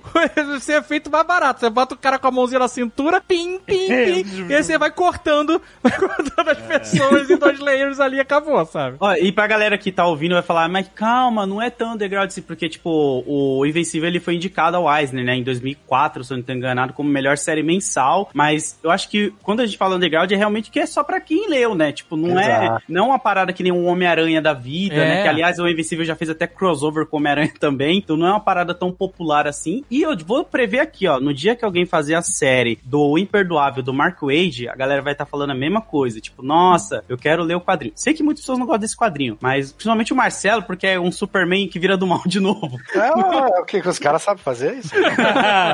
Pois faz Mas- aí, faz aí o teu. É, mas, mas é assim, cara, essas histórias são que Não, estão eu não vou populares fazer, hoje. Kátia. Eu gosto do Superman de verdade, Não, bonzinho. faz aí. Quero. Why did you make me do this? Eu, eu vi uma entrevista com o Robert Kirkman que conversam com ele sobre isso do público ocidental não tá muito acostumado com animação ser também pra adultos e tratar de temas que são adultos muitas vezes. Porque essa história aqui, a gente fala, ah, é pra adulto, é pra adulto, é pra adulto por conta da violência e tal. Óbvio que também tem muita coisa de coming of age, né? Esse cara que tá crescendo, tentando entender quem ele é, o que ele é e qual é a parte genética dele que faz a pessoa que ele é e qual a parte cultural dele que faz a pessoa que ele é, que é bem interessante. Ele fala assim, que bom que o público ocidental não tá acostumado com isso, não é um problema pra mim, porque isso me dá a oportunidade de entregar pra eles algo que eles não estão acostumados e isso vai ser surpreendente. E eu acho que lá na frente, quando essa série for colocada em live action, já não vai ser mais surpreendente e eu digo mais, é capaz dela nem acontecer em live action, porque tanta coisa vai ter que ser cortada, tanta Sim. coisa vai parecer repetitiva, porque aqui a gente tá vendo a adaptação em animação de uma coisa que foi escrita lá atrás, quando isso, por exemplo, da gente ter essas reimaginações da liga, de ter um Superman ou algo parecido maligno, não tava tão gasto. E hoje em dia, já nesse momento, o pessoal olha e diz assim, ah, já vi essa história um milhão de vezes. Imagina lá na frente. Exato. Eu fico muito feliz que seja animação de verdade. Só essa cena dele segurando o Invincible ali no metrô e partindo tudo ao meio é impossível em live action. Que ótimo que a gente teve isso, sabe? Não porque é uma violência gratuita e isso já se justifica por si. Não. Essa não é a questão. A questão é que a gente não tem como ter uma noção da irrelevância daqueles seres pro Omni-Man se a gente Sim. não tiver chocado com aquelas cenas. Meu, aquela cena do prédio lá no final, que ele tá segurando e tem a mãe e a filhinha ali, é muito desesperador. É um negócio que, tipo, eu não me lembro de um live action, nem da Marvel, nem da DC, trazer uma sensação dessa de desespero É, tão grande é. do cara não conseguir salvar. E quando ele termina, o prédio tá caído, ele tá com o braço da mulher decepado na mão, assim, sabe? É um, é um negócio que talvez até ficasse brega, né? Sei lá, no live action. E que na animação eu achei que funciona. E o legal do Invincible, a Amazon ela tem uma parada, né? Tem um monte de série legal, mas as pessoas não falam muito sobre elas, né? The Boys, obviamente, né? Virou um sucesso, todo mundo fala e não sei o quê. E o Invincible, acho que aconteceu algo parecido, não sei se do mesmo tamanho, mas por ser uma animação, acho que já é bem relevante. Da galera falou muito, meu, a galera me, me mandou assistir demais, assim, não foi só você, viu, Kátia? Todo mundo. E, inclusive, eu queria saber, a, a Kátia, eu sei que ela assistiu semanal, como que foi a sensação de assistir essa série semanal? Porque eu vi ela em, tipo, 4, 5 dias. Eu vi depois que acabou tudo, né? Eu vi em uma noite. É, então, o Dave eu sei que maratonou. Mas como é que foi assistir semanal? O que, que você achou? Você achou que valeu a pena ser semanal ou essa poderia ser maratona e tudo mais? Eu acho que essa não perderia tanto em ser maratona, mas eu gostei de ser semanal. Só que eu acho que ela vai ser muito mais legal semanal na próxima temporada, quando todo mundo estiver fazendo parte do É, diálogo e as teorias estiverem surgindo, sabe? Aham. Porque assim, eu senti muita falta disso dessa vez. Porque vocês ainda não tinham visto e a gente não tava enlouquecendo no Telegram dizendo, ei, o que, que vai acontecer? Será que é isso? Será que é nesse momento que vai. Sabe? Eu curto É. esse tipo de coisa. Eu também. Mas foi emocionante esperar os últimos episódios porque você fica curioso, né? E eu acho que esse tipo de coisa é tão raro hoje em dia. pra mim, assim, foi muito bom. Mas esperem a segunda e a terceira temporada porque aí, aí é que vai ser a felicidade real. Eu fui ver um dia, é, é, assim, tava de bobeira, aí a portuguesa tava fazendo outra coisa, e aí eu vi, já tinha visto algumas pessoas comentar, a Catiuxa, o Load já tinha comentado, e outras pessoas, volta e meia pipocava, as- as pessoas começam a perguntar, vai ter Nerdcast Invencível? Aí eu, aí um dia eu falei, ah, eu, eu queria ver alguma coisa que a portuguesa eu sei que ela não veria, né? Eu falei, ah, eu vou ver essa, vou ver qual é dessa Invencível. Porque, esteticamente, a imagem ali do pôster, sabe, na, na Prime Video não me chamava. Parecia muito infantil, sabe, assim, aquela imagem ali. Eu- aí assim, ah, eu vou dar uma chance. Tanta gente falando, vamos lá. Aí eu vi o primeiro episódio, né, falei, ah, no começo eu senti meio, ah, meio brega. Aí, puta, de novo, canal de super-homem e tal. Aí quando veio o final, eu falei, uou. Aí já, o reloginho já rodou ali, timer 5 segundos, já foi pro segundo.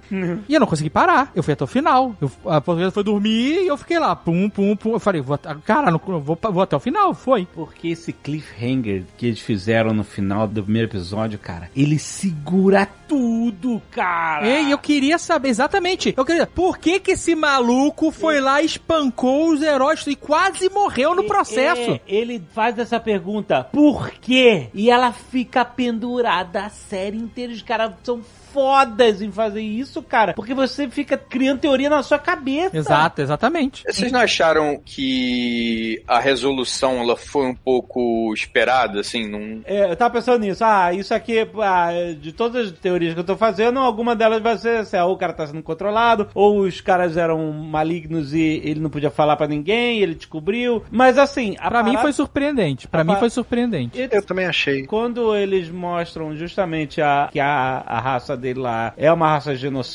dominadora e tal, eu realmente não, de todas as possibilidades eu não tinha pensado nessa, né? Porque a gente tava muito com esse estigma do super-homem na cabeça, ah, não, então ele veio num planeta que era tudo legal, super avançado, e ele tava ali protegendo as pessoas, então, então quando mostra que essa visão dele de considerar a humanidade como insetos, nossa, eu acho que ela encaixou com tudo que tava sendo mostrado antes, né? Você vê o flashback do filho jogando beisebol, a mãe toda, pô, curte esse momento, e, e ele tá lá longe, cara. Que... Achei que quando ele fala, maneiro quando ela fala assim, a vida, quando você vai envelhecendo, ela vai te esmagando, né? Aham. E os filhos são um alívio, né? Um refresco, né? Você volta, você Aham. entende de novo a vida, né? Achei legal ela falar E isso. ele não tem isso, cara. Ele não tem essa. É, é outro tipo de. Então eu achei um personagem que, por causa desse fator meio Highlander e essa insensibilidade, falta de empatia, essa dominação pela força deles, eh, pela superioridade, né, genética, de, de poder que eles têm, tornou ele um personagem muito mais profundo do que simplesmente se ele tivesse sendo ou controlado, ou se ele tivesse descoberto uma conspiração. Então, tornou uma coisa muito mais desesperadora porque ele é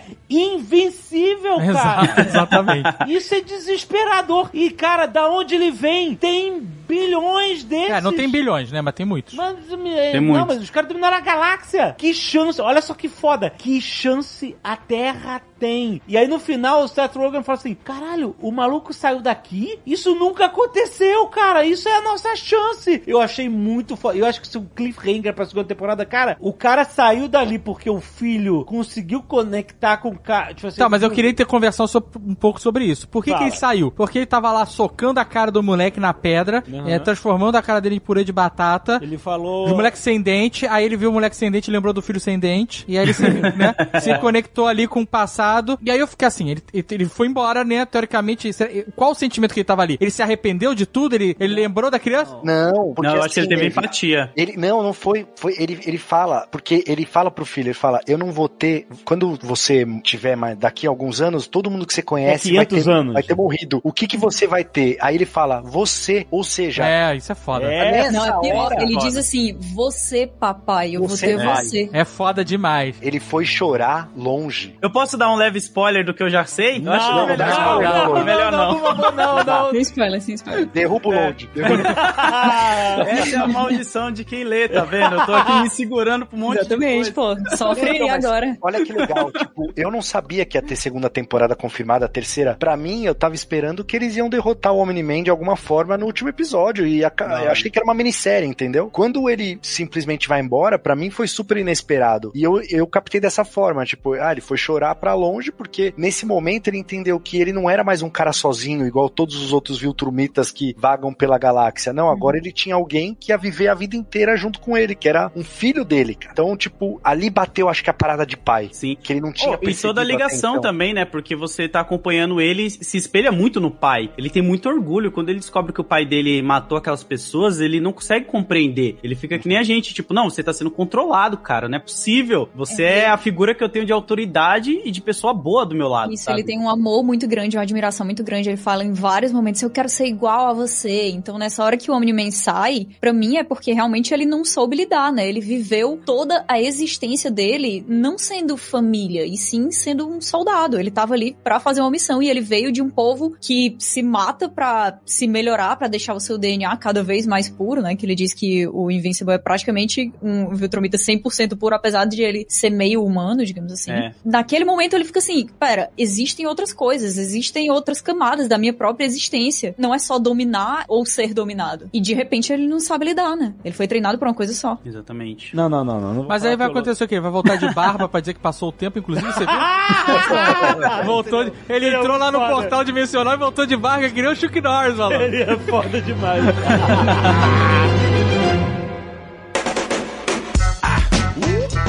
Yeah. They say, they say, can I get that for you? I say, no. Eu queria perguntar pra vocês uma parada que eu senti que, assim, no nosso universo de cultura nerd, existem as histórias e existem as histórias que viram universos. Por exemplo, Star Wars. Star Wars é um universo, um universo maior do que as próprias histórias dos filmes e tal. Avatar. Avatar é uma história, mas não virou universo. Não entrou na, sabe, na- no DNA. É Porque o cara tá fazendo o universo pra ele. É. De 10 em 10 anos. É? Brincando sozinho, assim. É O isso, James cara. Cameron deve ficar na sala dele com todas as cenas que ele já gravou dos 30 filmes. Falando, ai, caralho, que foda esse universo que eu criei, mas é só meu, só meu, só meu. É, e aí, tipo assim, Marvel, DC, todos esses são universos, eles são grandiosos. Eles, Senhor dos Anéis. Exato, né? a, a história existe, mas o universo é tão grandioso ou maior do que a própria história. Rough Gunner. Rough Gun. Eu ia falar Game of Thrones, mas eu me calei. Cara, o Marcelo ele não consegue, né? a maldição dentro ah, dele. The Boys, pra mim, The Boys é uma história. Eu não, eu não encaro como, ah, eu quero mais desse universo. É, é legal a história. Eu comprei. Cara, eu comprei muito Invincible como um universo inteiro. Sabe, pra mim, isso é um universo Marvel. Eu quero o ICU, maluco. Eu quero o Invincible Cinematic Universe. Eu quero essa porra. Eu quero mais. Eu quero mergulhar nesse universo, nesses personagens, por mais que eles sejam essas brincadeiras de, de copiar os personagens da Marvel, da DC, etc. Cada um tem meio que. A própria Marvel e DC, um copiando o outro também a vida inteira, né? Mais a Marvel copiando a DC do que, do que o contrário. Mas, mas mesmo assim, estabeleceram os universos próprios. E, cara, eu queria até saber de vocês e dos ouvintes. Eu comprei como um universo essa porra, cara. Eu quero action figure, eu quero ler mais. Opa, olha aí, Marcelo. opa, Marcelo, olha. eu quero tudo, cara. Pra mim. Quer, tem tu quer uma estátua do Omni-Man? Não, não, um não, não. belo É- bicote? É, é um belo bigode, mas esse cara é muito Uma raça de bigodudos, cara. Pô, ele no topo do, do Alverest lá? Como que é que ele sobe lá? Everest. Não, cara, ele sujo de sangue ia ser a peça que ia mais vender, certeza. Não... É verdade, ia vender pra caralho. essa, né? O Invencível todo arregaçado também, com óculos quebrados e tal. É, Marcelo, faz uma peça do Invencível é, normal e um com a cabeça arregaçada sem dente. Uma troca de É, cabeça. é, troca a cabeça. isso aí. Marcelo, deve estar barato ainda. Licença, Marcelo. Corre lá, Marcelo. Corre, corre. Agora já era, saiu o Nerdcast e ferrou, cara. Mas, Alexandre, eu acho que você teve essa impressão porque os personagens também foram muito bem construídos, né? Você fica com vontade de saber a história do cara. Urath, eu quero conhecer Urath, cara. Que planeta é esse? Battle Beast, cara. Battle Beast, o cara que apareceu dois minutos, cara. Eu quero Battle mais. Beast é tudo que os Thundercats poderiam ter sido, né? Porra, cara. Calma, Dave, eles foram. A gente só nunca viu, né? Foram mais de 140 edições, cara, nos quadrinhos e teve especiais. Tipo, tem história que aparece o Dragon Savage, lembra do Eric Larsen, aquele policial verdão mexicano? aham. Nossa, é irado. Ele faz crossover, teve com o Homem-Aranha. É porque é Image Comics, né? É Image Comics. É, que ele é publicado pela Image. Então, tipo, o universo é gigante, cara. E o Robert Kirkman tem cabeça pra isso, cara. Tem Spawn nesse universo. Deus me livre. Não. Aí é muito O merda. Hellboy, lá do... do- Nossa, não, aí é uma parte do universo que eu não quero saber, cara. Eu me livre. Puta que pariu, não, cara. Daqui a pouco estão pedindo o Kirk Universe, né? Mistura com Walking Dead. Exatamente. Tem uma outra história dele que é boa também, que tá todo mundo dizendo que devia virar animação. Uma coisa com outra dimensão, não sei o nome. Agora, tudo que ele quiser fazer depois de Walking Dead e Invincible, a galera vai dizer assim, senhor, É. só me dê aqui, só um minuto. Aí o Marcelo já tá lá comprando a licença. Why did you make me do this? Eu sou um idoso, né? Eu tenho 50, eu tenho 50 anos.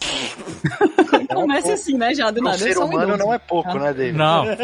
E aí eu, eu tenho que implicar com alguma coisa. Ah, não, não, Brian. Então, eu- eu- a, minha, a minha implicância nessa série, além dos pontos, dos momentos pontuais que meio que foram observados por todos aqui, é aquele alfaiate de uniforme de herói. Aquele cara é muito Uh, ruim no Mark design. Hamill, não, mas não, não, tudo bem que é a voz do Mark Hamill e ele é legal e ele twitta tudo que as pessoas pedem. Tudo bem. não tô falando disso do Mark Hamill. Eu tô falando o seguinte: ele é um péssimo designer de, de roupa. Como assim? Peças, roupas são todas horrorosas. Sem exceção. A do Invencível, ele fala assim: ah, você me diz o que, que você quer ser e o seu nome, que eu, eu crio um- algo baseado nisso. É, legal, isso é legal. Mas o cara fala assim: eu sou um Invencível. E ele faz um i? Ah, vai se fuder, cara. Esse cara devia trabalhar na Volvo. Os carros são seguros, mas são feios pra caralho. Pô, mas- Exato, vai se fuder. Eu sou invencível, então, ah, beleza, você é um i. Ah, não, cara. Que- A, a- a- a cabeça dele é um pingo. Pô, mas não é esse o trabalho do designer, cara? Tu chega e fala como é que é a sua empresa, como é que é a sua marca, o cara vem com um negócio totalmente abstrato e fala, pô, tá aí, cara. Nossa, não tem, Representa exatamente o que você falou. não tem um uniforme maneiro em- com ninguém. Ninguém tem um Não. uniforme maneiro. O Oclinho Isso, também é isso aí feião. é o Oclinho. saudosismo, saudosismo. Ele deve ser um fã antigo que quer manter o mesmo clima ali dos primeiros super-heróis. Nossa, é horroroso. O uniforme do Omni-Man é horroroso. Não pode, não pode atualizar, porque senão destrói. É, acaba com a infância. Acaba com a infância da galera, né? Não, peraí, deixa eu ver o uniforme maneiro. Não tem, não tem. Nenhum uniforme maneiro. Nenhum. É- são todos asquerosos. Asquerosos. Como que é o nome da mina lá, que é da Liga da Justiça, que é parecido com Lanterna Verde, que ela é tipo um chroma key ambulante. Exato. É um chroma key ambulante, exatamente. Ah. Ela parece aquele sketch do Porta dos Fundos. Exato. lá, né? Cara, os uniformes são sacanagem, olha, que são muito horrorosos, cara. Mas será que é esse propósito, que é pra fazer parte da... Tem que ser... da- Ele é da- o I da Image Comics. É o mesmo I. É. É o mesmo I, Ah, ele cara. É o I da Image Comics, cara. É isso? Provavelmente. E dentro do cânone é explicado porque a Aeromive fala, né? Um vilão diz assim: Ah, esse teu uniforme aí também, mó paia. Aí ela, quê? Meu Deus, mas eu que desenhei meu uniforme. Você vai colocar os heróis pra desenhar o uniforme? Sim. Criar o próprio uniforme? Vai ficar feio, não é a especialidade deles. Lembra o que Cass? Exato. É, em compensação, já que você falou da Eve, eu amei, amei o sound effect do poder dela. É muito maneiro. É tipo uma, é uma energia meio arranhada. Eu preciso comprar uma te- um, home theater pra minha casa. Eu não, Porra, não cara, é consigo. muito É meu, meu, a minha. TV É tem um áudio muito merda. Caraca, Zagal, compra um home theater, porque a TV com som ruim e 50 anos batendo, vai ser difícil. vai ser difícil você conseguir daqui pra frente pegar a sonoridade das coisas.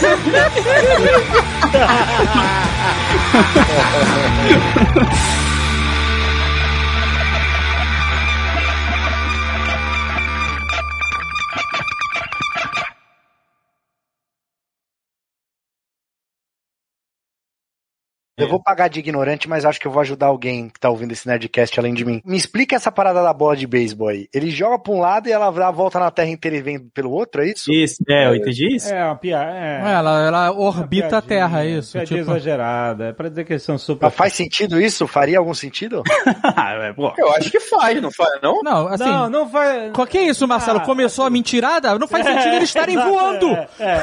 O Marcelo tá mandando um começou mentirada, exatamente.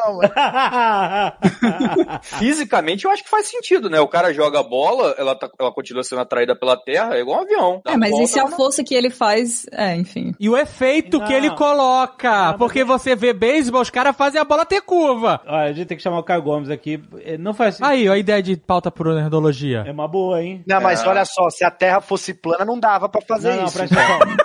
Não dá. Ele não poderia fazer isso dentro da atmosfera. Fora ele até conseguiria. Se ele conseguisse, você sabe que existe a parada chamada velocidade de escape, né? Ou seja, você jogar um objeto mais rápido do que a velocidade de Queima a escape. pata do nerdologia, caralho. Enfim, a resistência do. Ou Tem que pedir, olha, ou tem que pedir pro Space Today, ou pro Caio, pro fisiculturista. Um dos dois Tá tem que bom, fazer tá bom. nerdologia, Vou não queima, vou pô. pedir, o negócio pedir. tá trending. Vou- Você bota lá, a- a- a- as bolas do Invencível são possíveis. Olha que título maravilhoso. Olha aí, ó. Gente, lembrete de pauta. A gente é muito idoso, o Jovem Nerd tá digitando isso. A Pícola, ela vai mandar mensagem pra mim pelo celular, ela, ela usa aquele teclado de voz, sabe qual é? O ditado, Obrigado. né, ditado. Caramba, eu nunca usei isso. Caraca, tem isso aqui? Ah, a Pícola domina a tecnologia muito mais que a gente. Eu uso isso também. Caraca, Marcelo, tu é jovem mesmo. Pô, obrigado, Kátia. Gente, lembrete de pauta para o Nerdologia de física. A bola do. Não, era ponto. Ih, não, peraí. Olha que idoso. Olha aí.